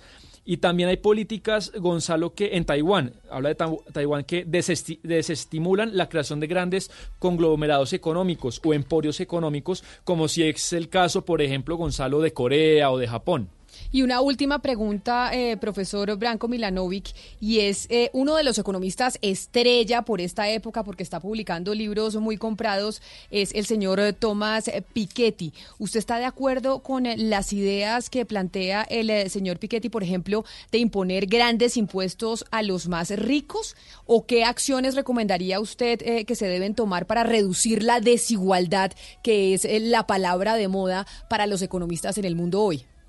You know, I have a little bit different approach. It's actually, if you look at the capitalism alone, the approach is different in the sense that certain policies that people like uh, Piketty and Saez and Zuckman have suggested, I think, are quite good. But I think the objective should be different. The objective should be, as I was saying before, to address the fact that actually much more of income belongs to capital now.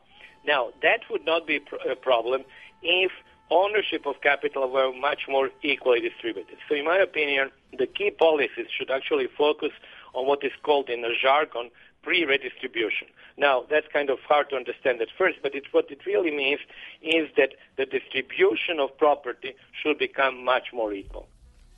Pues, eh, Professor Branko Milanovic, thank you very much for being with us. Thank you very much. Appreciate uh, your interest and your call.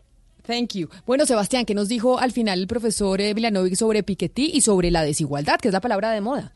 Pues Camila, él, le- respondió que tiene un enfoque algo diferente al de Thomas Piketty. Él, por ejemplo, invita, dice, si leemos eh, eh, Capitalismo Alone, que es un libro de él, pues su aproximación es diferente en el sentido de que ciertas políticas de gente como Piketty, como Saez, como otros economistas, dice, son buenas, sí, son buenas, pero el objetivo de- debe ser diferente. El objetivo debe ser, como lo había dicho antes, ad- advertir del efecto que tiene este fenó- fenómeno de que el acervo del capital cada vez tenga más participación en el ingreso nacional de los países. Ahora, este fenómeno, dice, no sería inconveniente si la propiedad estuviese mucho mejor distribuida. Entonces, pues él cree que el punto clave es atacar eso que se llama, es como un término técnico, Camila, distribución privada. Sencillamente es eso, que la propiedad privada pues no esté tan concentrada. Mire, Camila, y volviendo un poco al tema del cambio climático, que es trascendental en la agenda o transversal también en la agenda de Davos, le tengo un dato. Mire, la mitad del PIB mundial depende de la naturaleza. Eso lo sacó el Foro Económico Mundial justo para esta, para esta conferencia de Davos, para llamar la atención sobre si no cuidamos la naturaleza, pues nos duele el bolsillo. Es decir, mire, 44 billones de dólares, es decir, más de la mitad del Producto Interno Bruto del mundo depende altamente de la naturaleza. Si no cuidamos los recursos naturales, el mundo se quiebra. Es así de sencillo. Y también mencionando el tema de la desigualdad, que es otro tema transversal en Davos, este más, no, no tanto desigualdad económica, sino de género. Es importante mencionar que en esta conferencia, que es la élite pues, del mundo, no solamente económica, sino política, eh, la participación de las mujeres es preocupante. Mire, hoy en día es del 24% de mujeres en esta conferencia. En el 2015 era de 15%, es decir, no hemos aumentado tanto y seguimos siendo nada más un cuarto eh, las mujeres, digamos, de participación en esta conferencia donde se toman unas decisiones trascendentales sobre el futuro del mundo.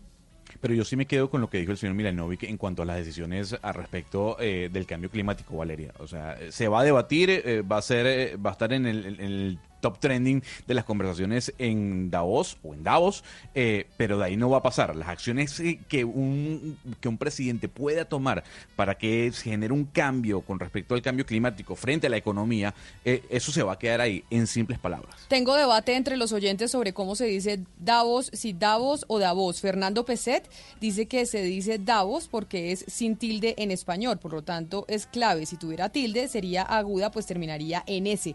Pero me dice otro oyente que Davos es una palabra en alemán y por eso se, pues, se dice con tilde en la O. Así que, si ve, el debate está.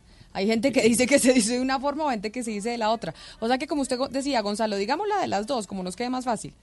Pues lo mismo pasa con Piketty. ¿Es Piketty o Piketty? Porque Sebastián dice Piketty y usted dice Piketty. Entonces, quedémonos con las dos. Tocará La preguntarle a, a Tomás Piketty si le podemos eh, preguntar a ver cómo le gusta que le digan. Son las 11 de la mañana, 46 minutos. Tenemos noticia de última hora sobre los deportes, Octavio. Algo que estábamos esperando todos los colombianos sobre lo que iba a pasar con el tenista Robert Farah.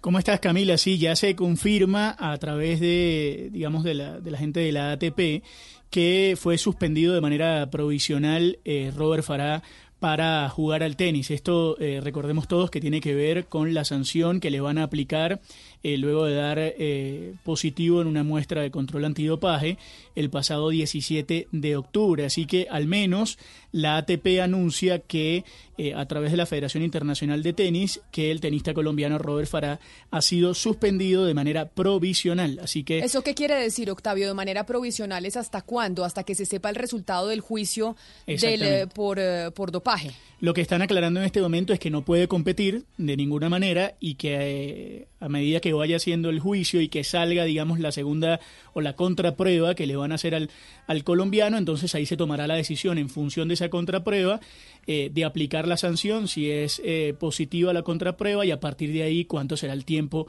de sanción para, para el deportista. Pero lo que queda claro es que ya a partir de este momento queda suspendido de manera provisional. Octavio, ¿qué tan optimistas somos de que participe en los Juegos Olímpicos de Tokio? Mm, lamentablemente, si lo suspenden de manera provisional es porque en principio creen que eh, al menos que eh, la verdad tenga una muy buena defensa, va a salir seguramente positivo la, la, la, contraprueba, porque además, eh, Camila, esa prueba ya se tomó, es decir, que no se la van a hacer ahora, esa prueba ya se tomó en ese mismo momento, eh, y seguramente de, de, ser así y de ser positiva va a ser muy difícil que pueda volver a jugar, yo creo que al menos en un rango de dos años, que es la sanción mínima. Entonces, a pues partir, ojalá no, ojalá le vaya bien en el juicio y a, crucemos los dedos para que pueda ir a los Olímpicos de Tokio. Sí, que sea, que sea muy buena la defensa y que puedan determinar que Robert en verdad consumió esto o salió positivo de acuerdo al consumo de carne y todo y lo demás que hay alrededor. Exactamente, carnes. que hay alrededor de, de, digamos, el argumento de su defensa. Pero en principio eh, está complicado el tema, pero esperemos que salga la sanción definitiva para, para opinar. 11 de la mañana, 49 minutos, a cruzar los dedos y a mandarle toda la fuerza a Robert Farah para que pueda pues, salir adelante con este juicio y lo podamos ver en los Juegos Olímpicos de Tokio.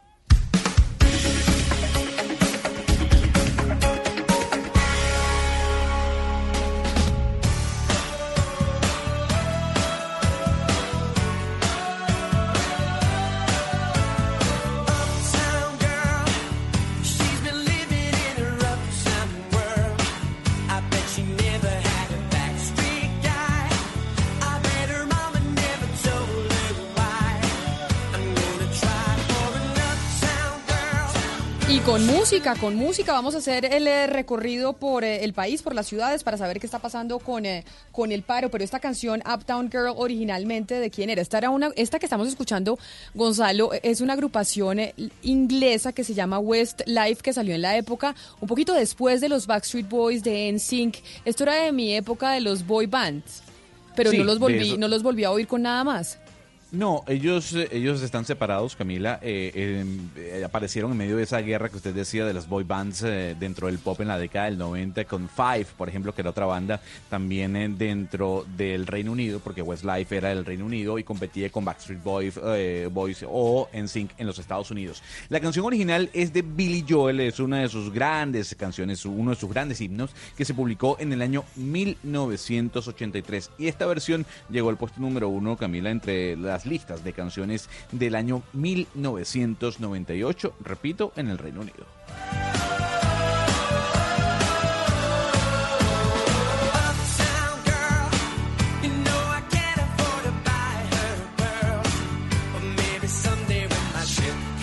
Bueno, y vámonos a las calles, Eduardo, vámonos a las calles de Bogotá para saber qué pasa con eh, los manifestantes, para que la gente que está en eh, su carro en este momento o está en su oficina y está pensando salir o está en su casa o va en el bus o en el Transmilenio, sepan cómo están las cosas en términos de movilidad y de estaciones de Transmilenio. ¿Quiere resumen ejecutivo? Resumen ejecutivo, exactamente. Bueno, resumen ejecutivo. Dificultades a esta hora en la avenida Suba. En la troncal de la Suba hay dificultades, reporta Transmilenio, en la 26 y en la séptima. Y si le parece, arrancamos precisamente en la 26, que es tal vez la movilización más grande. Allí están los estudiantes de la Universidad Nacional. Van a la altura de Quinta Paredes, esto más o menos cerca al recinto de Corferias. Ocho estaciones cerradas en estos momentos. Rubén Ocampo, ¿qué está pasando en ese punto? Hola Eduardo, oyentes, muy buenos días. Nuevamente, pues bueno, les reporto que ya la manifestación alcanza la estación de Transmilenio del CAN para que nuestros oyentes se ubiquen fácilmente. Ya vamos llegando a la carrera 68, transcurre de manera pacífica, pero como usted lo dice, la mayor afectación es la movilidad en el sentido occidente-oriente. Los carriles que son para los vehículos particulares están totalmente ocupados por la manifestación y también los carriles de Transmilenio de ambos sentidos de la 26 están afectados. Según el reporte Transmilenio, las estaciones Consejo de Bogotá, Ciudad Universitaria, Recinto Ferial, Quinta Paredes, Gobernación, Can, Salitre, El Greco y El Tiempo, junto con Maloca, pues están eh, sin servicio a esta hora precisamente por las manifestaciones que, pues hablando ya de esta, se espera que llegue hasta la Boyacá, las Américas y siga hasta el sector conocido como Banderas, Eduardo. Eh, Rubén, si, si la gente que nos está escuchando necesita, por ejemplo, ir al terminal de transportes o necesita ir al aeropuerto del Dorado, ¿qué vía deberían tomar? Eduardo, pues deben buscar primeramente la mejor opción a esta hora es Google Maps y Waze para que les vote cuál sería la mejor ruta porque lo que tiene que ver Eso con sí, la muy 26 buen aporte. específicamente Mire Google Maps y no Waze no porque no sabemos Sí, exactamente. No, todo todo está pues bastante afectado de hecho en el sentido occidente oriente, es decir, yendo hacia el centro de Bogotá. El único carril es la paralela. También algunos manifestantes pues ya se han tomado el Transmilenio en ese sector, pero también el carril central eh, de este Sí, principal Rubén, corredor vial. Con, con la descripción que usted nos ha hecho, me atrevería a decir tal vez que si toman la avenida Boyacá no tendrían mayores inconvenientes, es decir, toman la Boyacá y después hacia el occidente al aeropuerto, ¿no es verdad? Así es, sí señor.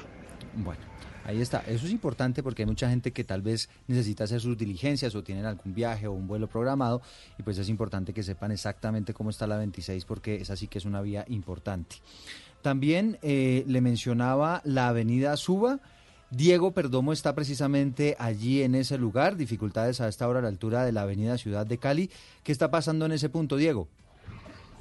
Eduardo, hace algunos eh, segundos, algunos minutos, eh, las personas decidieron eh, tomar la suba antigua. Se están desplazando cerca de un grupo de 150 personas que marchan sobre esa vía y están obstaculizando de cierta forma el paso de vehículos eh, particulares. Hay presencia del SMAT, hay presencia de gestores de convivencia, no ha habido ninguna alteración del orden público. Por momentos lo que vemos es que los manifestantes bloquean la vía, hacen un plantón y por momentos lo que hacen es marchar efectivamente, pero es la situación que se está registrando en el sector de Suba, que ha sido uno de los más afectados. ¿Cómo ha sido el transcurso de esta mañana? Muy temprano hubo eh, desórdenes, hubo afectaciones, enfrentamientos entre la policía y los manifestantes, luego se hicieron a un extremo de la eh, estación transversal 91 comenzaron a caminar, se regresan eh, nuevamente, toman la Cali y en este momento vamos ya por la suba antigua, bloqueando ambos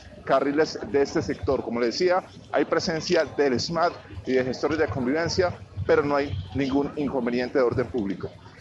Ahora vámonos para la calle 40 y está Juan Esteban Silva, la calle 40 en Bogotá, enfrente de la Universidad Javeriana. ¿Qué está pasando, Juan Esteban, con las manifestaciones y las protestas en ese punto de la ciudad? Hola Camila, buenas tardes. Pues mire, yo le quiero contar que a esta hora se acaban de unir estudiantes de la Universidad Distrital a los estudiantes que estaban marchando a la altura de la calle 42 en la carrera séptima en ambos sentidos, son estudiantes de la Universidad Javeriana. Esos estudiantes pues han realizado algunas actividades, podríamos decir, culturales, con tambores, con arengas, y en este momento una parte de esa manifestación avanza hacia la calle 60, esto es hacia el norte de la ciudad para los oyentes que están afuera de Bogotá y lo que van es al Parque de los Hippies. También hemos conversado con algunos de los estudiantes, por ejemplo, de la Universidad Javeriana. Ellos nos han contado algunas de las razones por las cuales están protestando. Escuchemos. El conflicto armado a mí me parece que sigue más presente que nunca y la implementación de los acuerdos no se ha hecho de ninguna manera. Y me parece que el presidente no escucha a la gente y me parece que todo está muy mal. Eso es lo que nos dicen ellos. Por ejemplo, por la paz, por- contra la corrupción, esos son algunos de los motivos. Importante, Camila, información de servicio, información de movilidad. Hay desvío en este momento de vehículos de, que vienen en la carrera séptima, sentido norte-sur, por la calle 42 hacia el occidente y se restablece con paso restringido la carrera séptima a la altura de la Universidad Javeriana, es decir, en la calle 42 en sentido sur-norte. Pero sabe que frente a esta manifestante que usted acaba de, de entrevistar y que decía que manifestaba en contra del gobierno y demás, Valeria Eduardo, yo estuve hablando con jóvenes que estaban eh, preparándose para salir hoy en, eh, a las calles de Bogotá. Y básicamente el común denominador de la- con la gente con la que yo hablé sí expresaban una molestia con el, con el gobierno nacional principalmente.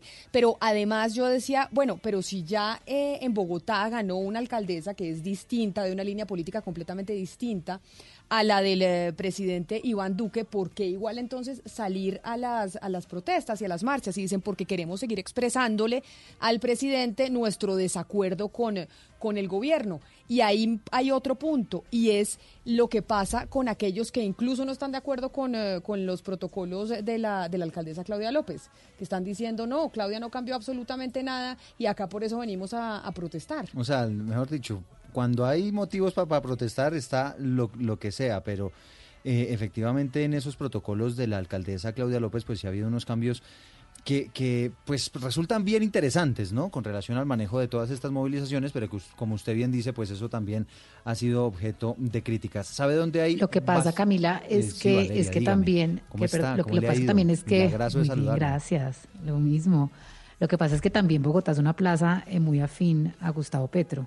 El candidato, el ex candidato, o el, que- el próximo candidato a la presidencia, Gustavo Petro, pues no es afín a Claudia López y criticó estos protocolos. Esas personas al final le responden a Gustavo Petro. Y también, Camila, acerca de lo que usted decía, pues las razones por las que se sale a movilizar, que son razones estructurales, lo que escuchábamos en contra, digamos, de, de no aplicar el proceso de paz, etcétera, pues eso no ha cambiado mucho desde el gobierno. El gobierno no ha mostrado, digamos, unos cambios espe- en lo que proponen y, lo, y por lo que protestan, digamos, los estudiantes o los manifestantes hoy. Entonces van a seguir protestando hasta que el gobierno no se Pero, siente y pero les dé volvemos a la misma historia, Valeria. También hay muchísima gente que está de acuerdo con las medidas y, y decisiones que viene tomando el gobierno. Es decir, si usted ve las movilizaciones de hoy, los bloqueos son protagonizados por grupos de 30, 20 personas ahí cuando fueron temprano. Ahora sí hay una movilización grande de los estudiantes de la Universidad Nacional que eran los mismos que estaban manifestándose desde el año pasado. Es decir, aquí digamos el debate está abierto, pero pero digamos yo lo que entiendo es que el gobierno nacional lo que lo que plantea es pues yo no voy a necesariamente hacer cambios porque algunas personas, algunas personas están en desacuerdo con lo que estamos haciendo y nos quieren imponer una agenda, ¿no? Pues mire, vámonos para el parque de los de los hippies, en donde allá está Silvia Charri, esto es en el- la séptima como con calle 60, ¿no? Sí, más o El menos. parque de los hippies, en donde se reúnen principalmente artistas y jóvenes. Silvia, ¿cómo está la concentración en el parque de los hippies en Bogotá? Camila, Eduardo, a todos en la mesa, muy buenos días. Los saludo precisamente desde aquí, la calle 60 con carrera séptima. Mire, Camila, en este punto ya hay una concentración considerable de personas, muchísimos jóvenes en su mayoría, con, yo diría que el 90% son jóvenes, más o menos unas 500 personas. Muchos de ellos están apoyando todos los puntos del paro. La mayoría tienen carteles, por ejemplo, eh, en contra de los asesinatos a líderes sociales. También están protestando en contra del fracking. Hablamos con un joven, Camila, que es recién egresado de un colegio, acaba de eh, ser admitido en la universidad Sergio Al- Alboreda y escuchemos, digamos, el argumento que daba para estar aquí en el Parque de los Hippies. Yo, por ejemplo, también estoy en representación de la cultura artística porque yo quiero estudiar música y es una cosa muy difícil en, en las universidades públicas, ¿sabes?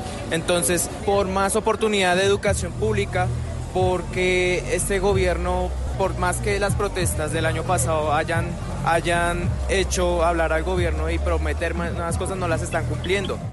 Mire, eh, la información que tenemos es que de este punto salen a la plaza de Bolívar. En movilidad, digamos que se acaba de complicar la situación, Camila, porque ya hay estudiantes que empezaron a bloquear toda la carrera séptima en ambos sentidos. Acaban eh, de cerrar, digamos, eh, hacia la 60 el carril sentido norte-sur. Desde ese punto no se puede pasar por la carrera séptima y más o menos en la 59 bloquearon el carril sentido sur-norte también de la séptima. Pues ahí están en el Parque de los Hippies y seguramente la concentración, eh, lo que se pronostica es que va a ser mucho más, va a haber mucha más gente más tarde, ¿no, Eduardo? Sí, Porque sí, se sí, estaba programando para más, como 5 de la tarde, más o menos. Y hay actividades, digamos, durante toda la tarde, va a haber unas eh, manifestaciones, unas marchas, pero también habrá cacerolazo, por ejemplo, hacia las 5 de la tarde en la Plaza de Bolívar. Así que esto de las actividades va a continuar. Mucha gente preguntándose, bueno, ¿qué tan infartado está el tráfico? Ya más o menos aquí en este espacio pues les estábamos contando dónde hay problemas. En la Avenida La Esperanza, mire, con, mire que esta es una noticia de última hora, dirección occidente, hay una manifestación en estos momentos de conductores de Uber. No, ah, claro, porque también están manifestando por la salida de Uber del país. Es que acá lo que va a pasar, Valeria, es que son múltiples inconformismos con el gobierno nacional que están, que se unen para salir a las calles. Pues súmele los 80 mil conductores de Uber y además ahora están alegando también que protestan por las chuzadas ilegales por parte del gobierno, por los 22 líderes sociales asesinados desde enero. Entonces, pues cada vez se suman más pliegos y más razones por las cuales se movilizan las personas. Valeria, en el y a, y a propósito de lo de los líderes sociales, nos escriben eh, directamente desde el gobierno y nos dicen que las cifras que presenta el gobierno y que ha presentado el doctor Barbosa son iguales a las de Naciones Unidas y que son eh, 107, es lo que, lo que, lo que nos informan y la, y la comunicación que dicen desde el gobierno que ellos lo habían mencionado en una rueda de prensa. ¿Tenemos claro eso?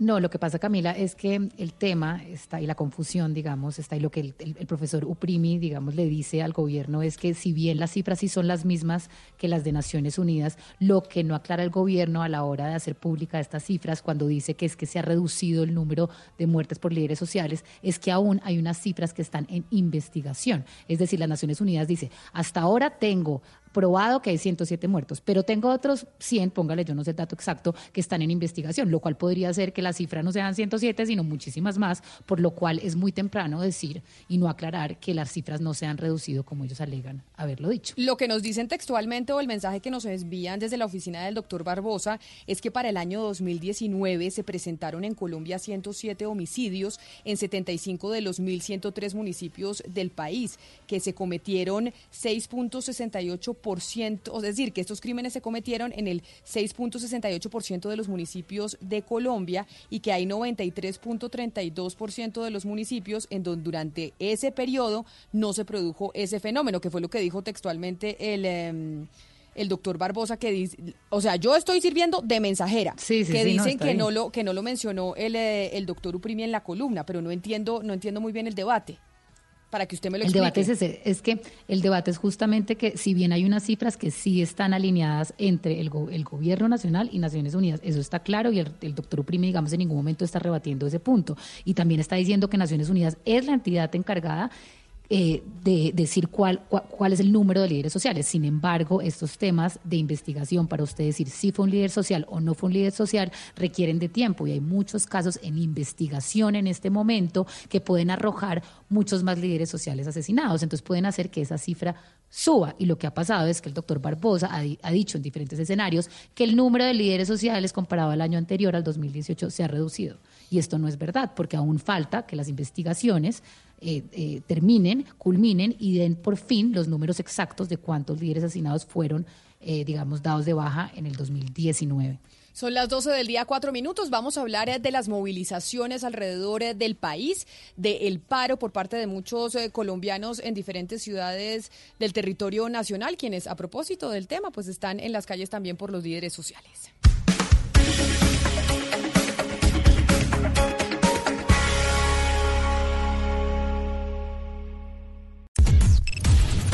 Unimos coordenadas. Unimos coordenadas. A partir de este momento, nuestra señal se extiende por todo el país.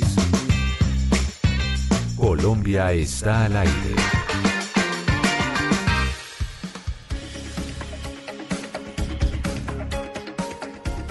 Las 12 del día, 5 minutos. Empezamos una hora más aquí en Mañanas Blue cuando Colombia está al aire. Hoy es 21 de enero. Y desde hace ya hace algunas semanas se había anunciado que hoy sería un día de manifestaciones, un día de protestas. Y por esa razón, hoy queremos hablar de cómo se va a manejar la seguridad en las ciudades del país, cómo se va a manejar el SMAT. Porque la Procuraduría ya había pues dado toda una instrucción de qué es lo que deberían hacer los alcaldes o qué debería hacer el SMAT cómo funcionar en estas protestas. Por esa razón, entre otros de los invitados que nos acompañan hoy en cabina, está el eh, presidente de la CGT, que es de la Confederación General eh, de Trabajo, el doctor Julio Roberto Gómez, quien nos va a ayudar a entender, entre otras, las manifestaciones, pero también cuál debe ser el manejo y qué opina del manejo que le están dando los diferentes alcaldes alrededor del país. Doctor Julio Roberto Gómez, bienvenido a Mañanas Blue, gracias por acompañarnos. No, muy, muchas gracias por la invitación eh, dispuesto a dialogar con ustedes y con el país a través de este medio de comunicación tan importante. Y también vamos a hablar con Gabriela Rojas Castro. Ella es estudiante de diseño industrial de la Universidad Nacional y representante estudiantil de su sede en Bogotá, porque como han podido escuchar, pues básicamente los estudiantes están presentes en las calles, en las manifestaciones. Gabriela, gracias por venir y por acompañarnos hoy en cabina aquí en Mañanas Blue. Muchas gracias a ustedes por la invitación. Espéreme que le abran el micrófono. ¿Ya lo tiene abierto? Adelante. Eh, gracias a ustedes por la invitación. Un gusto acompañarlos. Gabriela, mire, en este momento está nuestra compañera Angie Camacho en las calles y tiene información sobre la personería y el pronunciamiento de la personería sobre el SMAT. Angie, ¿qué es lo que dijo la personería sobre las actuaciones del SMAT en las manifestaciones hoy? Que se elimine el protocolo de seguridad para las marchas, la figura de la intervención de la fuerza disponible, pidió la personera de Bogotá, Carmen Teresa Castañeda, y esto al señalar que esta fuerza no está capacitada para atender una situación de contingencia en medio de las movilizaciones. Y ahora estamos utilizando de entrada una fuerza que no tiene la preparación por la razón de ser de la FUDIS. La FUDIS es un cuerpo que está especializado en, en atender situaciones del diario transcurrir. Incluso fue la misma representante del Ministerio Público quien denunció que varios de sus funcionarios han sido víctimas precisamente de ataques por parte de esta fuerza pública que no conoce quiénes son los integrantes del SMAT del Ministerio Público y tampoco los gestores de convivencia. Entonces ellos desconocen el tratamiento con la población civil. Dice la personera que producto de esta falta de preparación de este cuerpo policial que no solamente desgasta a la institución, es que ellos mismos durante esta mañana, siendo las 7 de la mañana, ya habían por lo menos cinco policías lesionados y esto producto también de falta de protección en su vestimenta, distinto a lo que sucede con el SMAT. Angie Camacho, Blue Radio. Gracias, Angie. Y a propósito del SMAT y de las manifestaciones que están hoy en las calles, Eduardo, ¿Qué es lo que se habla de unos policías infiltrando la marcha? Pues imagínese que hay un trino bien particular del Ministerio de Defensa que dice lo siguiente, es falso que se trate de supuestos uniformados infiltrados en la protesta. En la localidad de Suba, en Bogotá, encapuchados tomaron la chaqueta de un policía y se la pusieron. La policía avanza en la investigación y publican allí una fotografía, efectivamente, de un hombre que está encapuchado con una chaqueta de la policía puesta.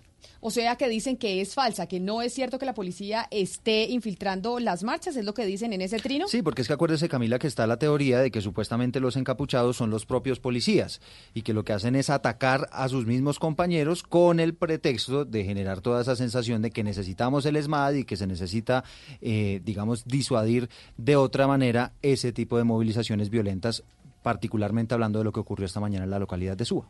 Gabriela, usted que es estudiante, que además es representante de los estudiantes también de la Universidad Nacional aquí en Bogotá, ¿Cuál es su opinión o cómo recibieron ustedes, eh, por lo menos en el caso de Bogotá, las medidas que anunció la alcaldesa Claudia López sobre cómo se iban a manejar las marchas, los disturbios en caso de que hubiera, que el SMAT iba a ser la última alternativa frente a las manifestaciones en caso de disturbios?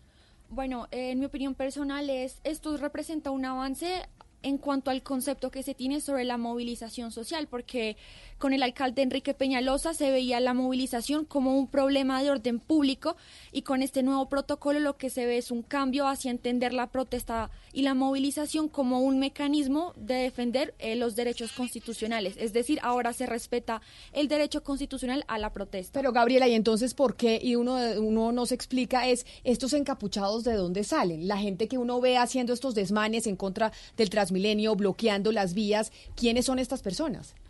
Eh, bueno, realmente es muy difícil como que uno pueda decir como tales y tales son los que están haciendo los desmanes, pero lo que sí es cierto es que son hechos muy aislados de el movimiento porque si tú has visto si ustedes se fijan las convocatorias que hemos hecho todos los sectores incluyendo a la CRES de la cual yo hago parte ha sido una movilización pacífica que es en últimas lo que sí nos ha dado respuesta a nuestros reclamos. Entonces Evidentemente es muy difícil que uno pueda controlar que un grupo de personas decidan hacer actos violentos como los que ocurrieron esta mañana, pero lo que sí eh, puedo afirmar es que son hechos aislados y que, digamos, tampoco justifican que se deslegitime la movilización, porque en su gran mayoría es pacífica y es con eh, pues motivos muy consolidados. Doctor eh, Julio Roberto Gómez, ustedes desde los trabajadores están acompañando estas manifestaciones del día de hoy, es decir, los trabajadores están en las calles en estas manifestaciones hoy. naturalmente que estamos solidarios con las movilizaciones que se están realizando en el día de hoy por parte de los estudiantes. El Comité Nacional de Paro lo que aprobó por unanimidad, donde está la CRES, donde está UNES, estando las diferentes organizaciones sociales que hacemos parte del Comité Nacional de Paro, es un cacerolazo a partir de las 5 de la tarde en diferentes lugares de Bogotá y en otros lugares dependiendo de las condiciones. Es decir, no es lo mismo Bogotá que Bucaramanga, que Medellín, que Cali, cada ciudad tiene su propia dinámica, pero estábamos informados sobre la movilización de los estudiantes particularmente de la Universidad Nacional y de la Universidad Distrital. Pero entonces, doctor Julio Roberto Gómez, básicamente hoy las manifestaciones en las calles, quienes están convocando salir a las calles hoy son los estudiantes. Ustedes están apoyando no con marchas en las calles, sino con cacerolazo a las 5 de la tarde. Con cacerolazo a las 5 de la tarde, reivindicando el derecho a la vida. Y yo me atrevo a afirmar lo siguiente. Entre los encapuchados no hay un solo estudiante, no hay un solo trabajador. Pero ¿quiénes son entonces esos encapuchados? Es decir, aparecen siempre misteriosamente. Algo están ocultando desde que se colocan una capucha. Consecuencialmente, la gente que yo conozco del estudiantado, los líderes, la gente que participa de las marchas, eh, avanzan con el rostro descubierto como corresponde. Pero entonces, y, y, además a uno, en, una, en, una, en, en, una, capucha. A uno le parecía extraño, sobre todo después de que la alcaldesa Claudia López había anunciado un protocolo en donde la U, el último recurso iba a ser el SMAT, donde iban a estar madres, gestoras de convivencia y demás, como otro manejo a estas, a estas manifestaciones y a las marchas, que igual tuviéramos encapuchados y que igual tuviéramos eh, bloqueos de vías y lanzando cosas hacia los establecimientos públicos y demás.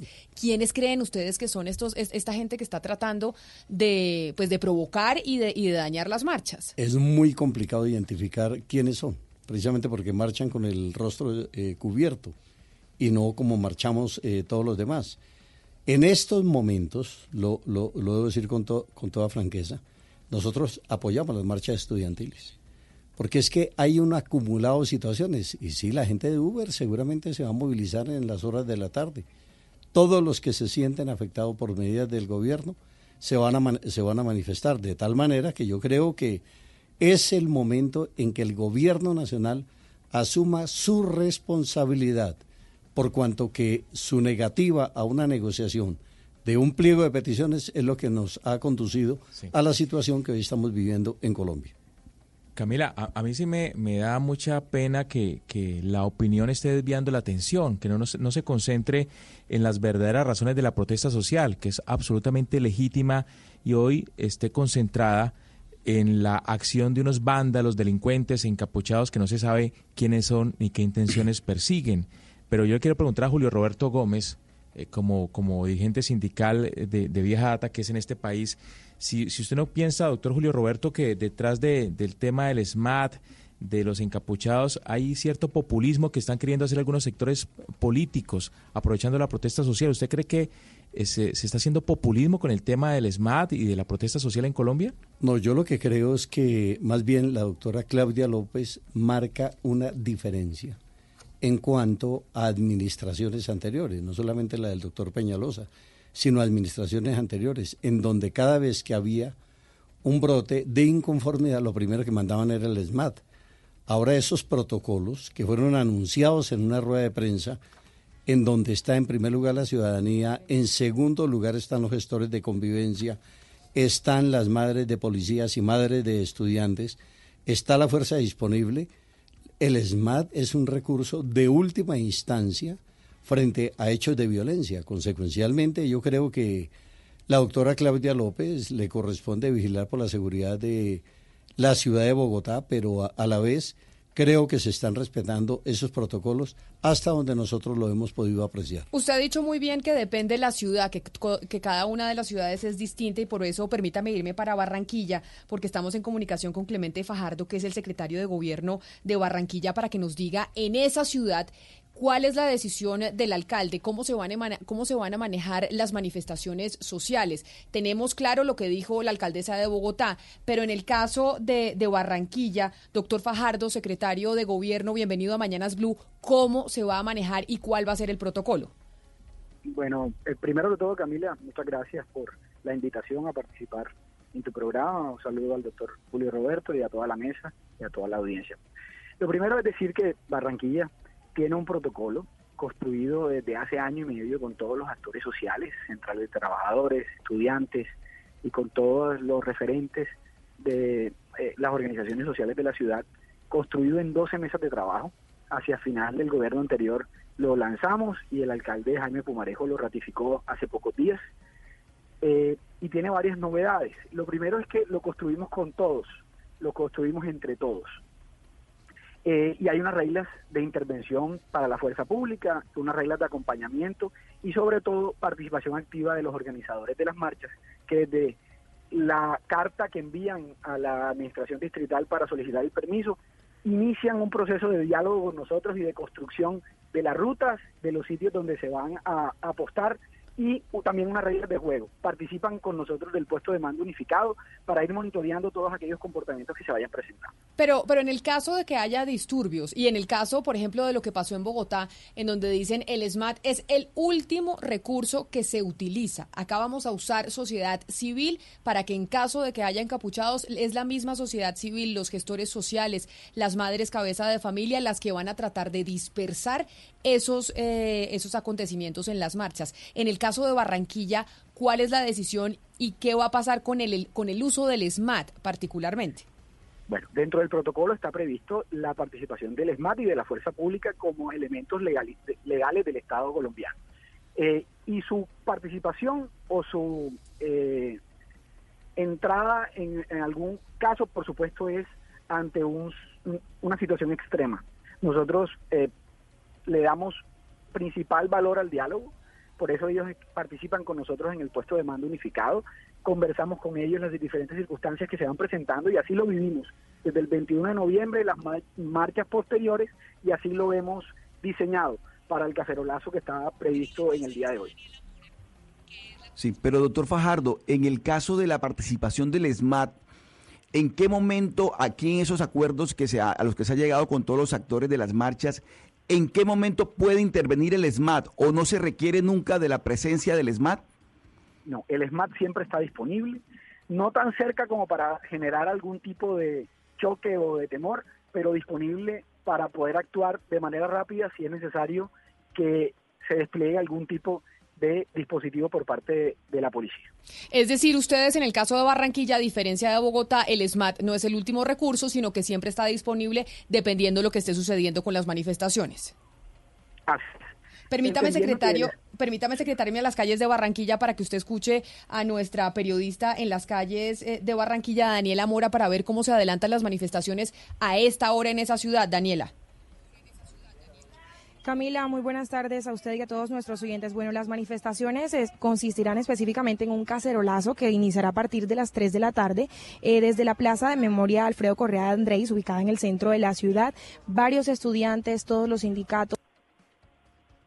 Se me fue, se me fue Daniela, se me cortó. Ahorita vamos a ver si retomamos eh, la comunicación. Pero básicamente ustedes están esperando, secretario Fajardo, secretario de Gobierno de Barranquilla, cuánta gente que salga a las calles el día de hoy, estudiantes en Barranquilla. No lo sabemos, Camila, porque esta manifestación del día de hoy es una manifestación espontánea. No hemos recibido oficios eh, como se estila para que desde el punto de vista administrativo, tanto la administración distrital como la policía se preparen para tales fines.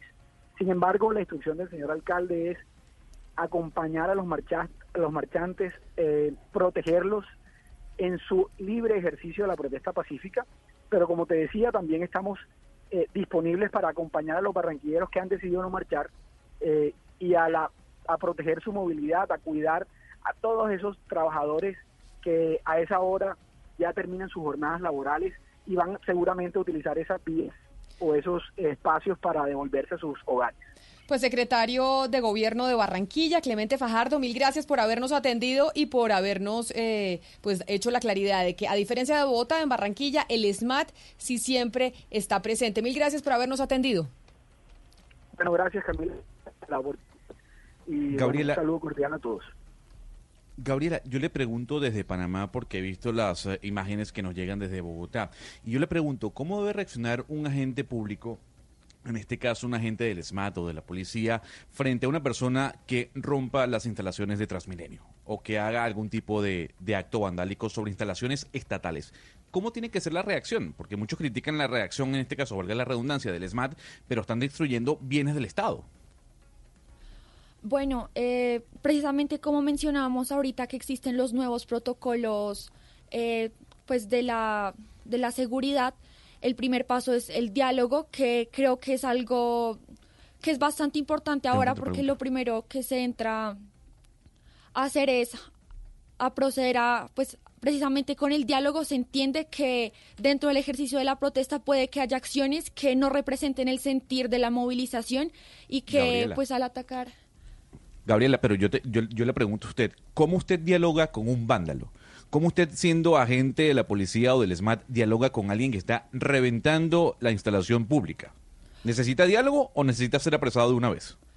Yo creo que se han visto casos como por ejemplo en las movilizaciones del año pasado cuando hubo un grupo de manifestantes que empezaron a destruir las estaciones de Transmilenio y llegamos un grupo muy grande de estudiantes que los empezamos a rodear, empezamos a decirles sin violencia, sin violencia, hasta que a pesar de que estuvieran haciendo actos indebidos como vandalizar una estación de Transmilenio, escucharon que era mucha la gente que les estaba diciendo que por favor dejaran de hacer eso y pues se vieron obligados a parar. Entonces creo que aquí vemos que la respuesta no es siempre proceder de una con la violencia y seguir replicando este modelo de violencia y violencia y violencia, sino que cuando nos escuchamos podemos hacer las cosas mejores y cuando representamos la protesta como tiene que ser, que es pacífica, logramos avanzar más. Entonces... Eh, este no es el único caso que se han visto, pero hay varios videos donde se puede ver cómo los eh, encapuchados paran de vandalizar después de que llegamos los estudiantes a decirles que dejen de hacerlo. Gabriela, ustedes han hablado con estudiantes de otras ciudades. Yo le estoy hablando desde Medellín. En Medellín han sido eh, considerablemente más, eh, digamos, más pacíficas las marchas. Eh, ha habido problemas, pero pues el día de hoy no, pero en las marchas pasadas, pero no comparado pues con lo que ha habido en Cali y Bogotá. Ustedes han hablado, por ejemplo, con los estudiantes de Medellín y mirar de protocolo interno o de acciones internas del movimiento estudiantil, a ver qué es lo que ha pasado y qué ha hecho la diferencia. Eh, pues realmente existen varias vías de comunicación, pero el consenso mayoritario porque siempre van a existir diferencias dentro de un movimiento, es decir, eh, nosotros nos unificamos en cuanto a unas exigencias como estudiantes, eso no significa que dejen de haber diferencias internas dentro del mismo movimiento. Entre esas diferencias siempre ha existido el debate sobre si violencia sí o violencia no durante las manifestaciones, entonces. Pero ese debate ha existido dentro de los estudiantes, violencia sí, violencia no dentro de las manifestaciones. Es decir, los estudiantes han llegado a considerar usar la violencia dentro de la protesta para hacer sentir su punto. ¿Ese debate lo han tenido? Pues es un debate histórico, es decir, no es como una cosa reciente que se esté debatiendo, sino que pues a lo largo de las manifestaciones, sobre todo dentro claro, pero, pero los estudiantes Gabriela, los estudiantes Gabriela ahorita para estas manifestaciones lo consideran, dicen, "Oiga, nosotros en medio de las reuniones que tenemos para planear el 21E o no, pues hablamos de, de, de generar violencia, ¿E-, ¿eso se discute?" No, realmente no, porque como te digo, es casi que un consenso que la movilización debe ser pacífica, pero aún así uno no puede evitar que haya personas que sigan utilizándola. En ese sentido, pues lo que los estudiantes hacemos es eh, hablar con los de derechos humanos. Existen dentro de las asociaciones personas precisamente encargadas del tema de derechos humanos que contactan a la personería digital, a la alcaldía y se encargan de realizar estos protocolos para que se pueda garantizar la seguridad de los manifestantes dentro de la movilización. Yo le quiero preguntar al señor Gómez qué está pasando en la mesa de negociación con el gobierno nacional, porque lo último que supimos es que hubo 104 puntos, de los cuales, pues digamos, de ahí se suscitó un escándalo, porque muchas personas que marcharon el año pasado, pues no se sienten identificadas con esos 104 puntos. Ustedes, desde el Comité del Paro, están dispuestos a reducir estos puntos, a llegar a unos puntos más concretos, más reales, y si no es así, el gobierno no les para bolas, ¿van a seguir eh, marchando y parando este año? El Comité Nacional de Paro presentó los 13 puntos, ejes, que le fueron entregados en una audiencia al presidente de la República. Y le eh, advertimos que esos 13 puntos iban a tener un desarrollo temático mucho más amplio, que es lo que termina finalmente en los 104 puntos, que procediera a nombrar una comisión negociadora el, el, problema del gobierno es que nombró a dos conversadores. Pero, pero ¿por qué dice usted conversadores y no negociadores? Porque es que eh, para conversar eh, siempre hay tiempo. Tomarnos un café, tomarnos una aromática, tomarnos un vaso con agua. Pero es que una cosa es la negociación y otra cosa es una conversación. Por eso hemos dicho, eh, si el gobierno decide que los negociadores sean el doctor Diego Molano, el doctor Angelino Garzón, el doctor Grillo de la Función Pública, nosotros no tenemos inconveniente, no le vamos a nombrar nosotros al gobierno los negociadores, pero que se sienten a negociar los 104 puntos. Pero Y- ahí el, el gobierno lo que ha dicho es que en esos 104 puntos, que son un montón, no, no, no, no, no, que incluso se aterraron muchos eh, de los que salieron a marchar, como decía Valeria, pues lo que se busca realmente es un cambio de plan de gobierno. Y lo que, y lo que uno escucha básicamente del gobierno es, oiga, nosotros salimos elegidos con este plan de gobierno y ahora a punta de marchas no lo quieren cambiar. De ahí la importancia de la negociación, porque en la negociación hay que separar la paja del trigo. Y entonces se tiene que decir, vea, estos puntos le corresponden al Ejecutivo, estos puntos le corresponden eh, al, al- al po- al Poder Le- Legislativo, estos puntos son de otras instancias, estos son vial- vi- viables, estos no son viables, pero eso se, se desarrolla en una mesa de negociación. Es que yo no Doctor. me explico el temor reverencial del gobierno a nombrar una comisión negociadora. Una comisión negociadora, si negociaron con las FARC, se buscó la Pero el gobierno con dirá, yo no fui el gobierno que negocié con las FARC y yo gané estas elecciones. Yo, o sea, le estoy haciendo de abogado del diablo, no quiere decir. No, no, pero, pero eso es lo que dirá el gobierno. Yo no negocié con las FARC, eh, negoció otro gobierno y nosotros ganamos con, con 10 millones de votos. Ahora, ¿por qué me voy a tener que sentar? Porque ustedes están saliendo a bloquear las calles. Y, y el, el- el doctor Santos también eh, salió electo con 8 millones de votos. Por lo tanto, nosotros no dudamos ni ponemos, ni ponemos en, en tela de juicio la legitimidad del gobierno. El gobierno es un gobierno legítimo, electo popularmente. Sí. Pero este es un país que está dentro de las cinco naciones más desiguales del mundo. Hay una deuda social Pero, acumulada. doctor Julio y no Roberto nos Gómez, extrañemos mire, que eh, si en vez de doctor 104 Julio Roberto puntos, Gómez, en, qué en- pena- en- qué en pena lo- 15 días sean 150.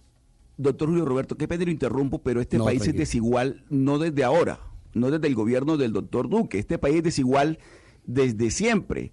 Y eso incluye los ocho años del gobierno del doctor Santos, por ejemplo, para no hablar de los otros anteriores. ¿Por qué al doctor Duque ustedes sí tienen un activismo político diario y constante y no lo tuvo, por ejemplo, el caso de la CGT, que es la, que, la, organización que en la que está al frente? ¿Por qué ese mismo activismo no lo tuvo en los ocho años del doctor Santos? ¿Qué fue lo que pasó? ¿Por qué esa desigualdad ahora sí es evidente para ustedes y no fue evidente en ninguno de los gobiernos anteriores? Pero permítame antes, Oscar, de que el doctor Julio Roberto le dé le dé la, mm, la respuesta. Es que estamos en comunicación con el eh, secretario de Seguridad de Medellín, el doctor José Gerardo Acevedo, que está con nosotros en la línea. Ya lo permito dar la respuesta, doctor Julio Roberto. Secretario Acevedo, bienvenido a Mañanas Blue. A usted gracias por atendernos.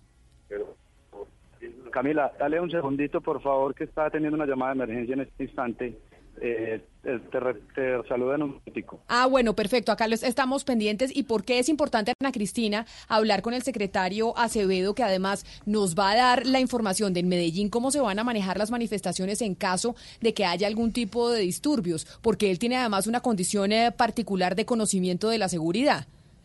Sí, aquí es importante decir, Camila, que el nuevo secretario de Seguridad, José Gerardo Acevedo, él fue subdirector de Seguridad y Convivencia del área metropolitana del Valle de Aburrá, pero además fue comandante de Policía Metropolitana del Valle de Aburrá y comandante de Policía Antioquia. Entonces, estamos hablando con una persona que ahora, está- pues en que retiro... está de las dos eh, partes. Exacto, ha estado en los dos lados, entonces ahora está tomando decisiones como secretario, pero estuvo en la policía, estuvo a cargo de la policía, mejor dicho, tuvo el problema encima, es decir, él tuvo que tomar decisiones trascendentales. Y aquí hay que decir algo importante, Camila, y es que eh, si bien las marchas están funcionando eh, tranquilamente en Medellín, hay que comentar que en el Parque de los Deseos, que fue uno de los puntos de concentración, eh, de congregación además, eh, hubo algunas intimidaciones a periodistas de distintos medios, no solamente eh, de Blue Radio, también eh, periodistas eh, de cadenas, eh, colegas como RCN y la W. A ver, ahora Eso que... suele pasar. Dígame. Camila. Ah, no, ya los periodistas también nos volvimos en objetivo de los de los manifestantes en algunas oportunidades. Sí, ya, Pero- ya pero- la han emprendido no contra la prensa. No, no, pero, pero sí se ha presentado en, en los últimos tiempos, eh, Ana Cristina, que, que se agrede a, la- a los periodistas, incluso han destruido cámaras fotográficas y de video porque responsabilizan a los medios injustamente de, de los problemas sociales que vive el país. Pero preguntémosle a Gabriela que está con nosotros aquí en la mesa, Gabriela, y si se ha visto un inconformismo por parte de los estudiantes, de los manifestantes con los medios de comunicación. ¿Por qué? ¿Por qué ese inconformismo con los medios de comunicación? Que no lo vemos solo en Medellín, como lo cuesta Ana Cristina, sino también en, eh, en Bogotá y en Cali y en otras partes. Pues iniciaría diciendo que por supuesto que rechazo y la CRES también rechaza eh, contundentemente que se presenten este tipo pues de ataques, sobre todo porque nosotros consideramos que los medios de comunicación también son son un arma de doble filo, entonces cuando se deslegitima, digamos, al movimiento estudiantil por uno o dos eh, eventos aislados de, de, de hechos violentos, eh, se cree que es culpa de los medios de comunicación y se emprenden contra ellos, pero asimismo cuando las marchas son masivas, son pacíficas y los, eh, los medios de comunicación perdón, también muestran esto, ayuda a que cada vez más colombianos puedan enterarse de las razones de las movilizaciones y que asimismo se unan. Entonces, yo creo que acá el problema principal es también sobre en qué se centra eh, las noticias y qué es lo que se muestra de la movilización, si es efectivamente ese 90-99% de las personas que se movilizan de forma pacífica, si se muestra de verdad cuáles son las razones que hay detrás de las movilizaciones, cuáles son esa, esos inconformismos que nos llevan a los estudiantes y en general a la población colombiana a manifestarnos o si por el contrario se muestran el 1 a 5% de eventos que son violentos y que en realidad lo que hacen es asustar a la gente y deslegitimar la protesta aun cuando son unas acciones muy minoritarias. Ahora sí vuelvo a retomar la comunicación con, eh, con el secretario de Seguridad de Medellín, José Gerardo Acevedo, que creo que ya está en la línea. Secretario Acevedo, bienvenido. Bueno, muy buenas tardes, muchas gracias Camila. Bueno, y aquí atento al, proceso de esta movilización. Bueno, usted para que nos instruya un poco en el caso de Medellín, ¿cómo va a ser el protocolo? Porque ya en Barranquilla nos dijeron que el ESMAD va a estar presente para cuando se requiera, por ejemplo, a diferencia de Bogotá, en donde será la última instancia. En Medellín, ¿cómo va a funcionar, eh, General Acevedo? Bueno, lo primero es eh, una autorregulación con el comité de la protesta, con el cual nos reunimos ayer, y ellos son los que deben de actuar primero. Lo segundo, está el Ministerio Público, con Personalidad, Defensoría del Pueblo y Procuraduría, los que tenemos eh, de convivencia, que trabajan con ellos, son los que articulan eh, y dialogan con ellos y concilian si algo está saliendo mal. En, en tercera instancia estará la policía de vigilancia, eh, los que vemos en la calle normalmente. Y por última instancia estaría el ESMA. Pero ese ESMA también, si tendríamos que utilizarlo, tiene unos protocolos de actuación. Primero, pues solamente la presencia de ellos, si hay que utilizar ya elementos como granadas de humo, pues se utilizarían y por último serían las tanquetas. Pero esperemos que no lleguemos hasta allá hasta el momento se han presentado algunas situaciones eh, que no generan, digamos, alteración a la tranquilidad de las personas que van en la manifestación ni a las personas que están transitando este momento por la ciudad. Secretario Acevedo, eh, Medellín ha tenido un comportamiento, por lo menos en las marchas pasadas, ha tenido un comportamiento distinto al de otras eh, ciudades eh, principales de Colombia. ¿A qué atribuye usted esa, ese comportamiento y usted cree que es posible replicarlo en, en esta marcha y en las que vienen? Sí, claro, eso es lo que estamos haciendo, pues el, el reunir con ellos y conciliar algunos aspectos en referencia a la marcha nos ha ayudado mucho. Y en el en el entender eh, que ellos también pueden autorregularse eh, sin el actuar de, de la institucionalidad, pues ha ayudado mucho también. Secretario, ahora preguntaban los oyentes que nos están escuchando a través eh, de las redes sociales y demás, ¿qué debe hacer un policía cuando es atacado por un manifestante? Que es lo que vemos en, en algunas oportunidades, no siempre, y no son la mayoría de los manifestantes. ¿Cuál debe ser el protocolo a utilizar cuando un policía es agredido directamente con piedras y demás? Bueno, a ver, en, en el caso de Medellín, eh, como ya sabemos previamente por dónde se va a movilizar eh, la protesta, pues los policías por lo general los tenemos a una distancia prudencial. O sea, no generamos de pronto esa, no provocación por parte de la policía, sino eh, eh, como a los manifestantes para atacar al, policía. Sin embargo, presentar, pues se les ha dado instrucción a ellos para que en vez de, digamos, repeler el ataque, más bien y ya se tomará otra acción por parte de la institución de la Policía Nacional o los grupos que estamos ahí pendientes eh, de la marcha para poder controlarla. Eso en el caso de Medellín. Pero entonces, para tener a usted con usted también la misma claridad, eh, secretario Acevedo, el SMAT en Medellín, al igual que en Bogotá y a diferencia de, de Barranquilla, es la última herramienta que se utiliza en caso de disturbios en las manifestaciones de la capital antioqueña. Sí, señor, usted lo ha dicho. Es la última instancia que tenemos para utilizar y en caso de utilizarla también hay unos protocolos eh, para que ellos actúen. Pues secretario de Seguridad de Medellín, José Gerardo Acevedo, mil gracias a usted también por atendernos y por darnos la claridad de cuáles son las políticas y los protocolos en Medellín frente a estas manifestaciones. No, a ustedes, muchas gracias. Mil gracias por habernos atendido. En este momento, en eh, Bogotá, según nos reportan a las 12 del día, el último reporte que salió a las 12 del día, 35 minutos de las afectaciones en infraestructura. Son seis buses zonales vandalizados, siete buses troncales vandalizados en Bogotá, cuatro estaciones vandalizadas. La troncal de la calle 26, la del Salitre El Greco, la de la Gobernación y el CAN. Troncal de las Américas, Patio Bonito. Es decir, ya empiezan a verse las afectaciones en las estaciones de Transmilenio por las manifestaciones del día de hoy. Y antes de saludar a los secretarios, doctor Julio Roberto Gómez, y aquí los oyentes están pidiendo que usted le responda la pregunta a don, a don Oscar Montes sobre el gobierno pasado, el gobierno actual, etcétera, etcétera, y yo lo interrumpí. Eh, muy rápidamente decirle al doctor Moncada que esta es una situación eh, que hay que mirarla dentro del contexto. También frente al gobierno de Santos hubo muchas movilizaciones. En la realización de los primeros de mayo, actos de protesta de toda naturaleza, precisamente porque eh, hay una problemática que no termina de ser resuelta. Lo mismo frente al expresidente Uribe, lo mismo frente al, al, al expresidente Pastrana hijo, también a Pastrana padre, a Samper. A Samper se le hizo un paro estatal de ocho días en febrero de 1997.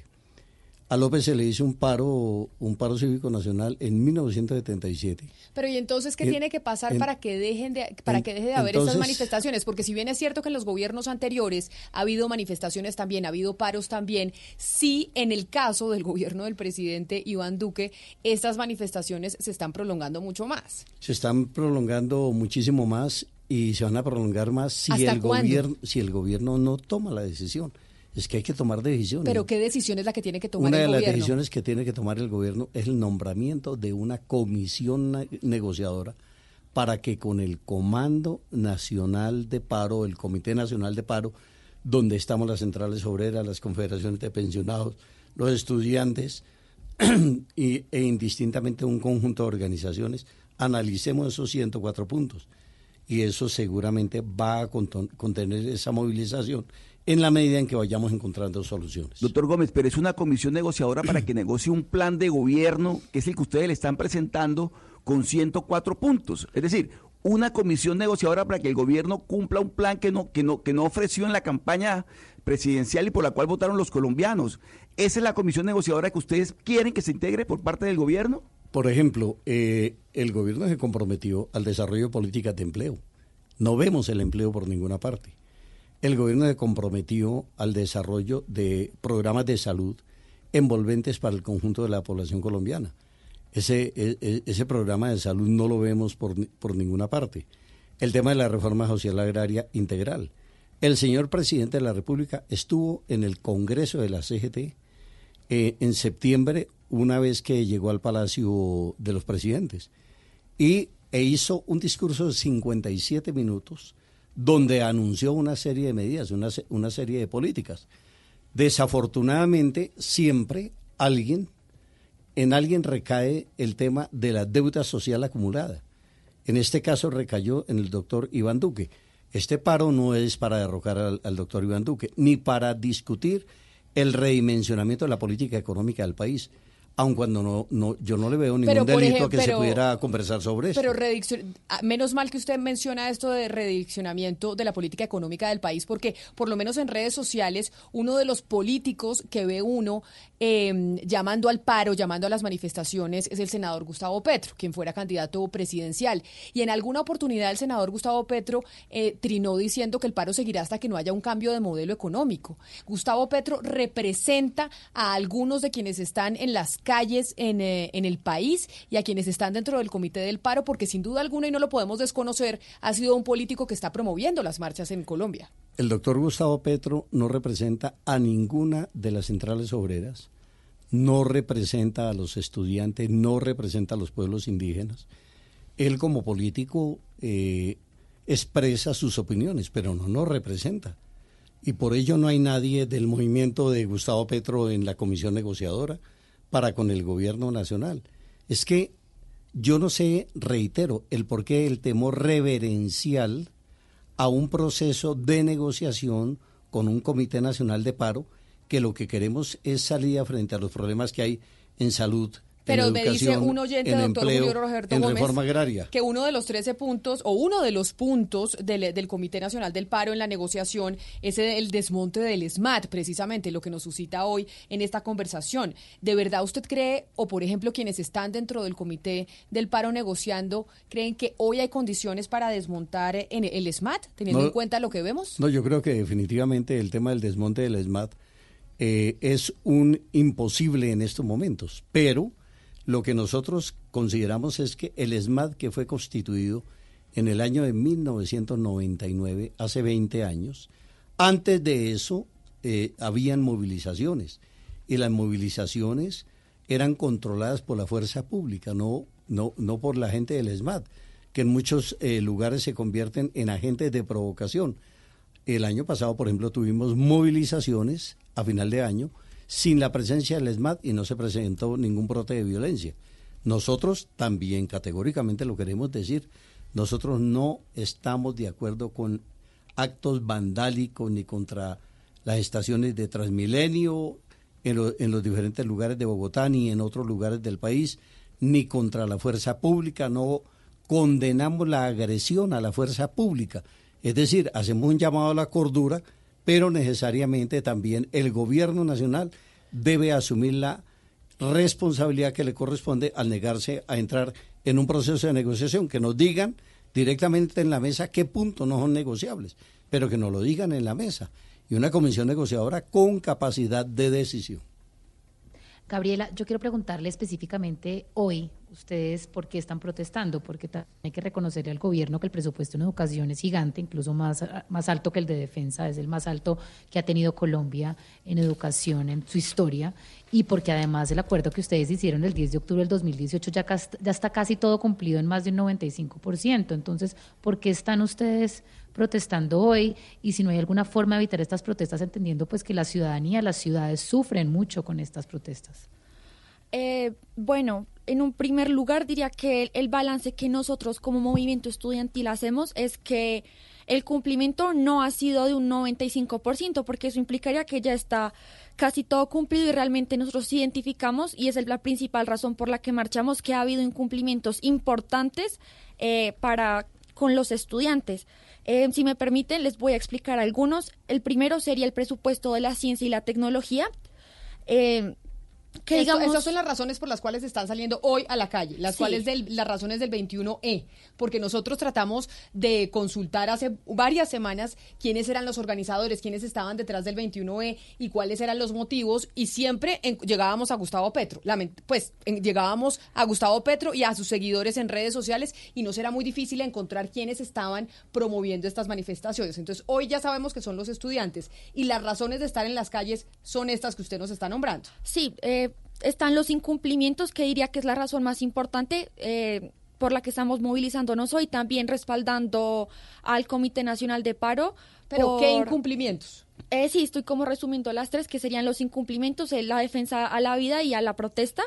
Y en cuanto a los incumplimientos, el, el, primero es el presupuesto de la ciencia y la tecnología, donde el gobierno tendría que desembolsar de los saldos apropiados y no comprometidos, es decir, como del dinero que sobra, por así decirlo, del presupuesto, máximo 300 mil millones iban a ir hacia los, hacia eh, Colciencias si se encontraban estos recursos y resulta que sí estaban disponibles, pero el problema es de voluntad política del gobierno que decidió no entregar sino 70 mil millones en 2019, es decir, ni siquiera una tercera parte de lo que debió haber entregado. Entonces, pues la pregunta que nos surge como estudiantes también es por qué el gobierno se muestra tan reticente a invertir en el desarrollo de la ciencia. Pero y la nosotros hemos tenido aquí al viceministro de Educación y, en, y, y aquí lo reconoció incluso una compañera suya que les han cumplido casi el 90 o el 70% de las peticiones. Pues del 90 al 70 hay una gran diferencia y nosotros, o sea, haciendo el balance, encontramos que los incumplimientos han sido lo suficientemente importantes como para salir a movilizarnos a las calles y exigir que se cumplan en el 100%. Y ahora otro de los puntos más importantes, diría yo, es la reforma integral al ICETEX, porque creo que esto es uno como de los como del corazón de la protesta también, porque salimos a movilizarnos en 2018 y hasta hoy esto no se ha cumplido. El- se supone que, según el acuerdo, se haría una concertación dentro de la mesa de negociación del ICETEX para que los estudiantes también construyéramos una propuesta de reforma integral. Lo que pasó fue que el gobierno llegó a la mesa con una reforma ya construida, no se mostró con la intención de que se discutiera, de que nosotros como estudiantes también participáramos en hacerles Modificaciones. modificaciones a esta propuesta y empezó a anunciarla aún antes de que los estudiantes y sectores dentro de la mesa aprobáramos esta propuesta. Pero entonces, Gabriel, estamos hablando de cuánta plata. Es decir, la, la diferencia en la mesa de negociación está en cuánta plata. El incumplimiento está en que cuánta plata no se ha girado. Es que en este momento no. Gabriela, este si tú me incumplimiento no es- permites una, una pequeña interpelación. Claro que sí, doctor Es Julio que Roberto. el, el problema va más allá de la plata. Exacto. El, el problema fundamentalmente tiene que ver con toda el área educativa. Con el modelo. Es decir, el, el modelo educativo, ¿cuánta gente que termina la secundaria realmente tiene las posibilidades de ingresar a la universidad? ¿Y cuántos de los que ingresaron a la universidad terminan? ¿Y cuántos de los que terminan tienen la posibilidad de un trabajo decente en, condiciones en condiciones aceptables? Es que tiene que ver con el modelo. Es, es decir, esto no es un tema del, del señor Gustavo Petro. Es un tema que siempre lo ha abordado el movimiento sindical, el, el movimiento estudiantil. Consecuencialmente, Pero, pero, pero por ello- permítame, pero permítame decirle algo, porque es que lo que usted está planteando, pues evidentemente es una de las grandes deudas que tiene el Estado colombiano, pero eso no se cambia de la noche a la mañana. Y la movilización estudiantil del 2018, digamos que se sentaron en la mesa del gobierno y llegaron a unos acuerdos muy importantes que el gobierno sí ha venido cumpliendo. De pronto hay una deuda en el tema de ciencia y tecnología, pero hay un nuevo ministerio, están avanzando, ya el gobierno habló de que va a hacer unas reformas al ICETEX. Esto amerita de verdad protestar, porque esto entonces, cuando el día de mañana el gobierno diga, "Ah, yo no voy a volver a sentarme con ellos porque entonces yo hago todos estos esfuerzos y ni me lo reconocen y me paran igual. ¿No les parece también que es que hay, hay que plantear lo que está haciendo el gobierno y aplaudirle el tema y el esfuerzo que por lo menos está haciendo en temas de educación? No, nosotros no tenemos ningún inconveniente en aplaudir aquellas medidas que se han adoptado para ir disminuyendo la deuda social, incluida la que se tiene para con el estudiantado. Pero es que el problema de fondo aquí radica en que hay demasiados, de- de- de- de- demasiadas asimetrías, demasiadas desigualdades entre la mayoría de la población y una minoría privilegiada. A mí no me molesta que, haya, que hayan ricos en Colombia, lo que me molesta es que haya millones de pobres, gente que se acuesta con hambre, que se levanta con hambre, que vive con hambre, Claro. gente, que, gente que no ha tenido acceso a su primer empleo. Todo esto significa un acumulado de situaciones que es lo que queremos dialogar con el gobierno nacional en esa mesa de Pero negociación. doctor Julio Roberto Gómez, esos diálogos, es, todas esas transformaciones que se plantean toman tiempo. Y la pregunta realmente, si bien es cierto que tenemos que pensar a largo plazo, pues frente a, la- es frente a lo que está pasando hoy. ¿A- ¿Cuándo van a frenar eh, las marchas? ¿Qué tiene que pasar? Y se lo digo por qué. Porque mire lo que está pasando en Cali. Hugo Mario, ¿cuál es la situación en Cali hasta ahora? Porque ya nos están reportando buses vandalizados, la- las, las instalaciones del ICETEX, precisamente, que son una de, las- de las motivaciones de los estudiantes para salir a las calles, también banalizadas. ¿Qué es lo que está pasando en Cali?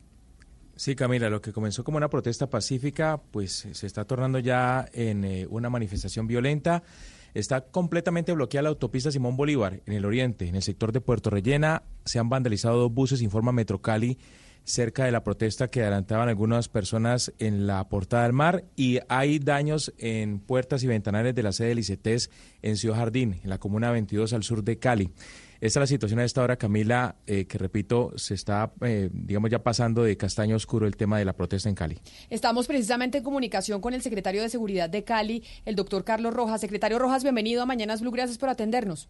Gracias, Camila. Un saludo para ti, para toda la gente que hasta ahora nos escucha. Frente a lo que decía Hugo Mario y sobre el debate acerca de los protocolos a utilizar en las manifestaciones, y ya que en Cali estamos viendo algunos actos de vandalismo, ¿Qué es lo que van a hacer ustedes? ¿El SMAT se utiliza como última opción o cuáles son los protocolos a utilizar?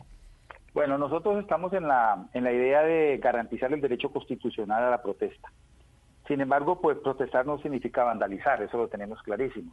Las reuniones que hicimos durante la semana pasada y ayer con eh, una parte del comando de paro, eh, se hicieron una serie de acuerdos orientados a que su actividad de coordinación, de liderazgo y de alguna manera, digamos, de facilitación del proceso de la protesta, pues no implicaba eh, directamente, digamos, generar hechos de vandalismo como los que eh, nos están reportando por parte del, puesto de mando unificado desde hace 40 minutos en el sur de Cali por la Universidad del Valle. Acordamos también que su liderazgo no solamente tiene que ver con dinamizar las marchas, sino también con identificar a estas personas que están cometiendo los hechos vandálicos y que en un momento dado fueran aislados de la protesta, porque los líderes de la misma han sido muy claros en que ellos no aprueban no acompañan y no avalan estos actos que se presentan normalmente en esta clase de actividades. Entonces, ya la policía está tomando, eh, digamos, eh, nota de lo que pasó en la sede del ICT y eh, ahora en la tarde estaremos determinando si es necesario intervenir con el ESMAD. Ah, pero, pero ¿hasta cuándo van a esperar, secretario? Porque es que en Bogotá se bloqueó el portal Suba y la alcaldesa Claudia López ordenó el ingreso del ESMAD para que disolviera el bloqueo. Aquí en Cali está bloqueada la autopista Simón Bolívar desde las 7 de la mañana. Y ya como le decimos, hay actos vandálicos, escúcheme, hay actos vandálicos en el oeste y en el sur.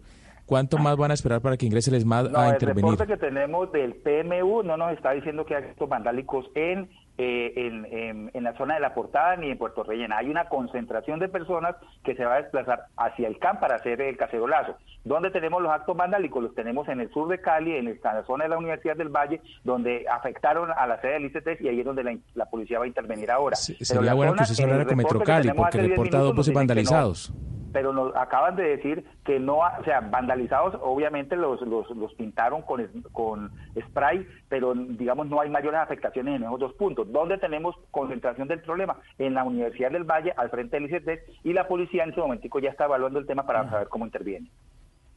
Pues Adelante, Hugo Mario. no, no, no, solamente la pregunta entonces es, eh, eh, ¿qué, hay que esperar para que ingrese el SMAT, eh, secretario? La policía tiene tres esquemas de presencia, eh, digamos, para controlar esta situación. Tienen la policía que está acompañando los juegos de movilización y tienen la primera opción de intervenir en el escenario. Tienen un, grupo número dos que es mucho más fuerte, mucho más con capacidad operativa para tratar de controlar que se presenten desmales adicionales. Y viene el grupo número tres que es el SMAT. El SMAT está ya ubicado en la zona y solamente esperamos que la policía nos dé el último reporte para proceder a intervenir. Ahí están los protocolos en el caso de Cali. ¿Cuál es la decisión que toma la administración? Administración de la capital del Valle del Cauca en el momento de disturbios en las manifestaciones en esa ciudad. Secretario de Seguridad, eh, mil gracias, Carlos Rojas, secretario de Seguridad de Cali, por habernos atendido. Muchas gracias, muy amable usted. Pues ahí están, básicamente las distintas decisiones que se están tomando en Bogotá, Medellín, Cali y Barranquilla, cada una con una política diferente a la hora de manejar las manifestaciones. Pero yo sí quiero preguntarle a los dos, doctor Julio Roberto Gómez. Entonces, vemos las manifestaciones, vemos que hay actos vandálicos, no decimos que sean de la mayoría, la mayoría de los manifestantes son pacíficos, pero ¿qué se necesita? ¿Cuál es el punto que se necesita para que se dejen estos actos vandálicos, estas marchas y estas manifestaciones en Colombia. Porque lo que vemos es que parece que hay un contagio mundial, no solo en América Latina, sino en todo el planeta, en diferentes partes del mundo, de la gente saliendo a las calles y, y no se sabe muy bien cuál es el objetivo final. Bueno, Antes yo creo de que, sigamos, perdón, interrumpir, es que a mí me gustaría, me gustaría terminar el tema sobre el incumplimiento con los acuerdos de los estudiantes, porque es que a mí realmente no me parece que sea algo menor que nosotros, habiendo cumplido el 100% de lo que nos comprometimos como estudiantes, el gobierno sigue incumpliéndonos porque me parece que ninguno de los incumplimientos ha sido menor y sobre todo que muchas de las cosas por las cuales nos manifestamos en contra reformas como la financiación contingente al ingreso en 2018 sean reformas que con la excusa de estar cumpliendo el acuerdo ahora el gobierno sí quiera venir a implementar. Yo creo que esto es algo suficiente para que salgamos a marchar porque en últimas es una muestra de cuál es el cuál es el modelo de educación que queremos para Colombia. Pero por eso yo le pregunto, Gabriela, lo mismo que le estaba preguntando al doctor Julio Roberto Gómez. ¿Qué hace falta? ¿Qué se tiene que hacer para que estas manifestaciones en las calles se acaben? Porque estamos desde noviembre del año pasado viendo manifestaciones y manifestaciones y nosotros reportando eh, disturbios, buses dañados, la gente no pudiendo ir a trabajar y demás. ¿Qué debe pasar? Porque una reestructuración a todo el sistema educativo tenemos claro que se demora, que seguramente es el ideal y lo que queremos todos en Colombia, pero eso toma su tiempo, no es de la noche a la mañana. Claro, ahí serían dos cosas. La primera, para que se acaben en, pues en una primera medida, el gobierno se tiene que sentar a negociar con el Comité Nacional de Paro, porque es que si nosotros tenemos... Pero no están, no están sentados negociando con ustedes, doctor Julio Roberto. Hubo solamente seis reuniones en las cuales no se discutió absolutamente nada. O sea, en este eh, momento no hay mesa en este momento no hay, mesa de negociación, pero quiero decirte, Camila, lo siguiente y categóricamente claro al país. El Comité Nacional de Paro rechaza, condena categóricamente todo acto de violencia. La jornada del día de hoy es un, es un, eh, era para un cacerolazo. Consecuencialmente no es para vandalizar ni estaciones de Transmilenio ni estaciones del transporte masivo en, en ningún lugar del país. Y quienes sean sorprendidos en esas actividades que sean judicializados como corresponde. Nosotros no vamos a defender vándalos, ni vamos a defender encapuchados, porque eso definitivamente es lo que desvirtúa y deslegitima la acción popular de los trabajadores, de los estudiantes, de los campesinos, de los indígenas y de la gente que quiere los cambios en este país. De tal manera que ese rechazo es categórico y de ninguna manera los estamos avalando ni los estamos justificando y por lo tanto lo que consideramos nosotros es la agenda nuestra, ¿cuál es? Lo digo en 30 segundos. 30 y 31 de enero, una, eh, un, encuentro nacional de organizaciones sociales, estudiantiles, sindicales, para definir las actividades que se van a realizar, particularmente en este primer semestre. Y actividades, hablamos de manifestaciones, hablamos, marchas, Hablamos de manifestaciones, hablamos de primero de pero, mayo. Pero, pero, doctor Julio Roberto y Gabriela, porque ya se me está acabando el tiempo, si el gobierno abre la mesa de negociación y se sienta, esto se frena. se, frenan, se frena la salida a la, a la calle. Claro, porque es que si hay una negociación, es como cuando en una empresa se presenta un pliego. Si no hay negociación, la gente se va a la huelga.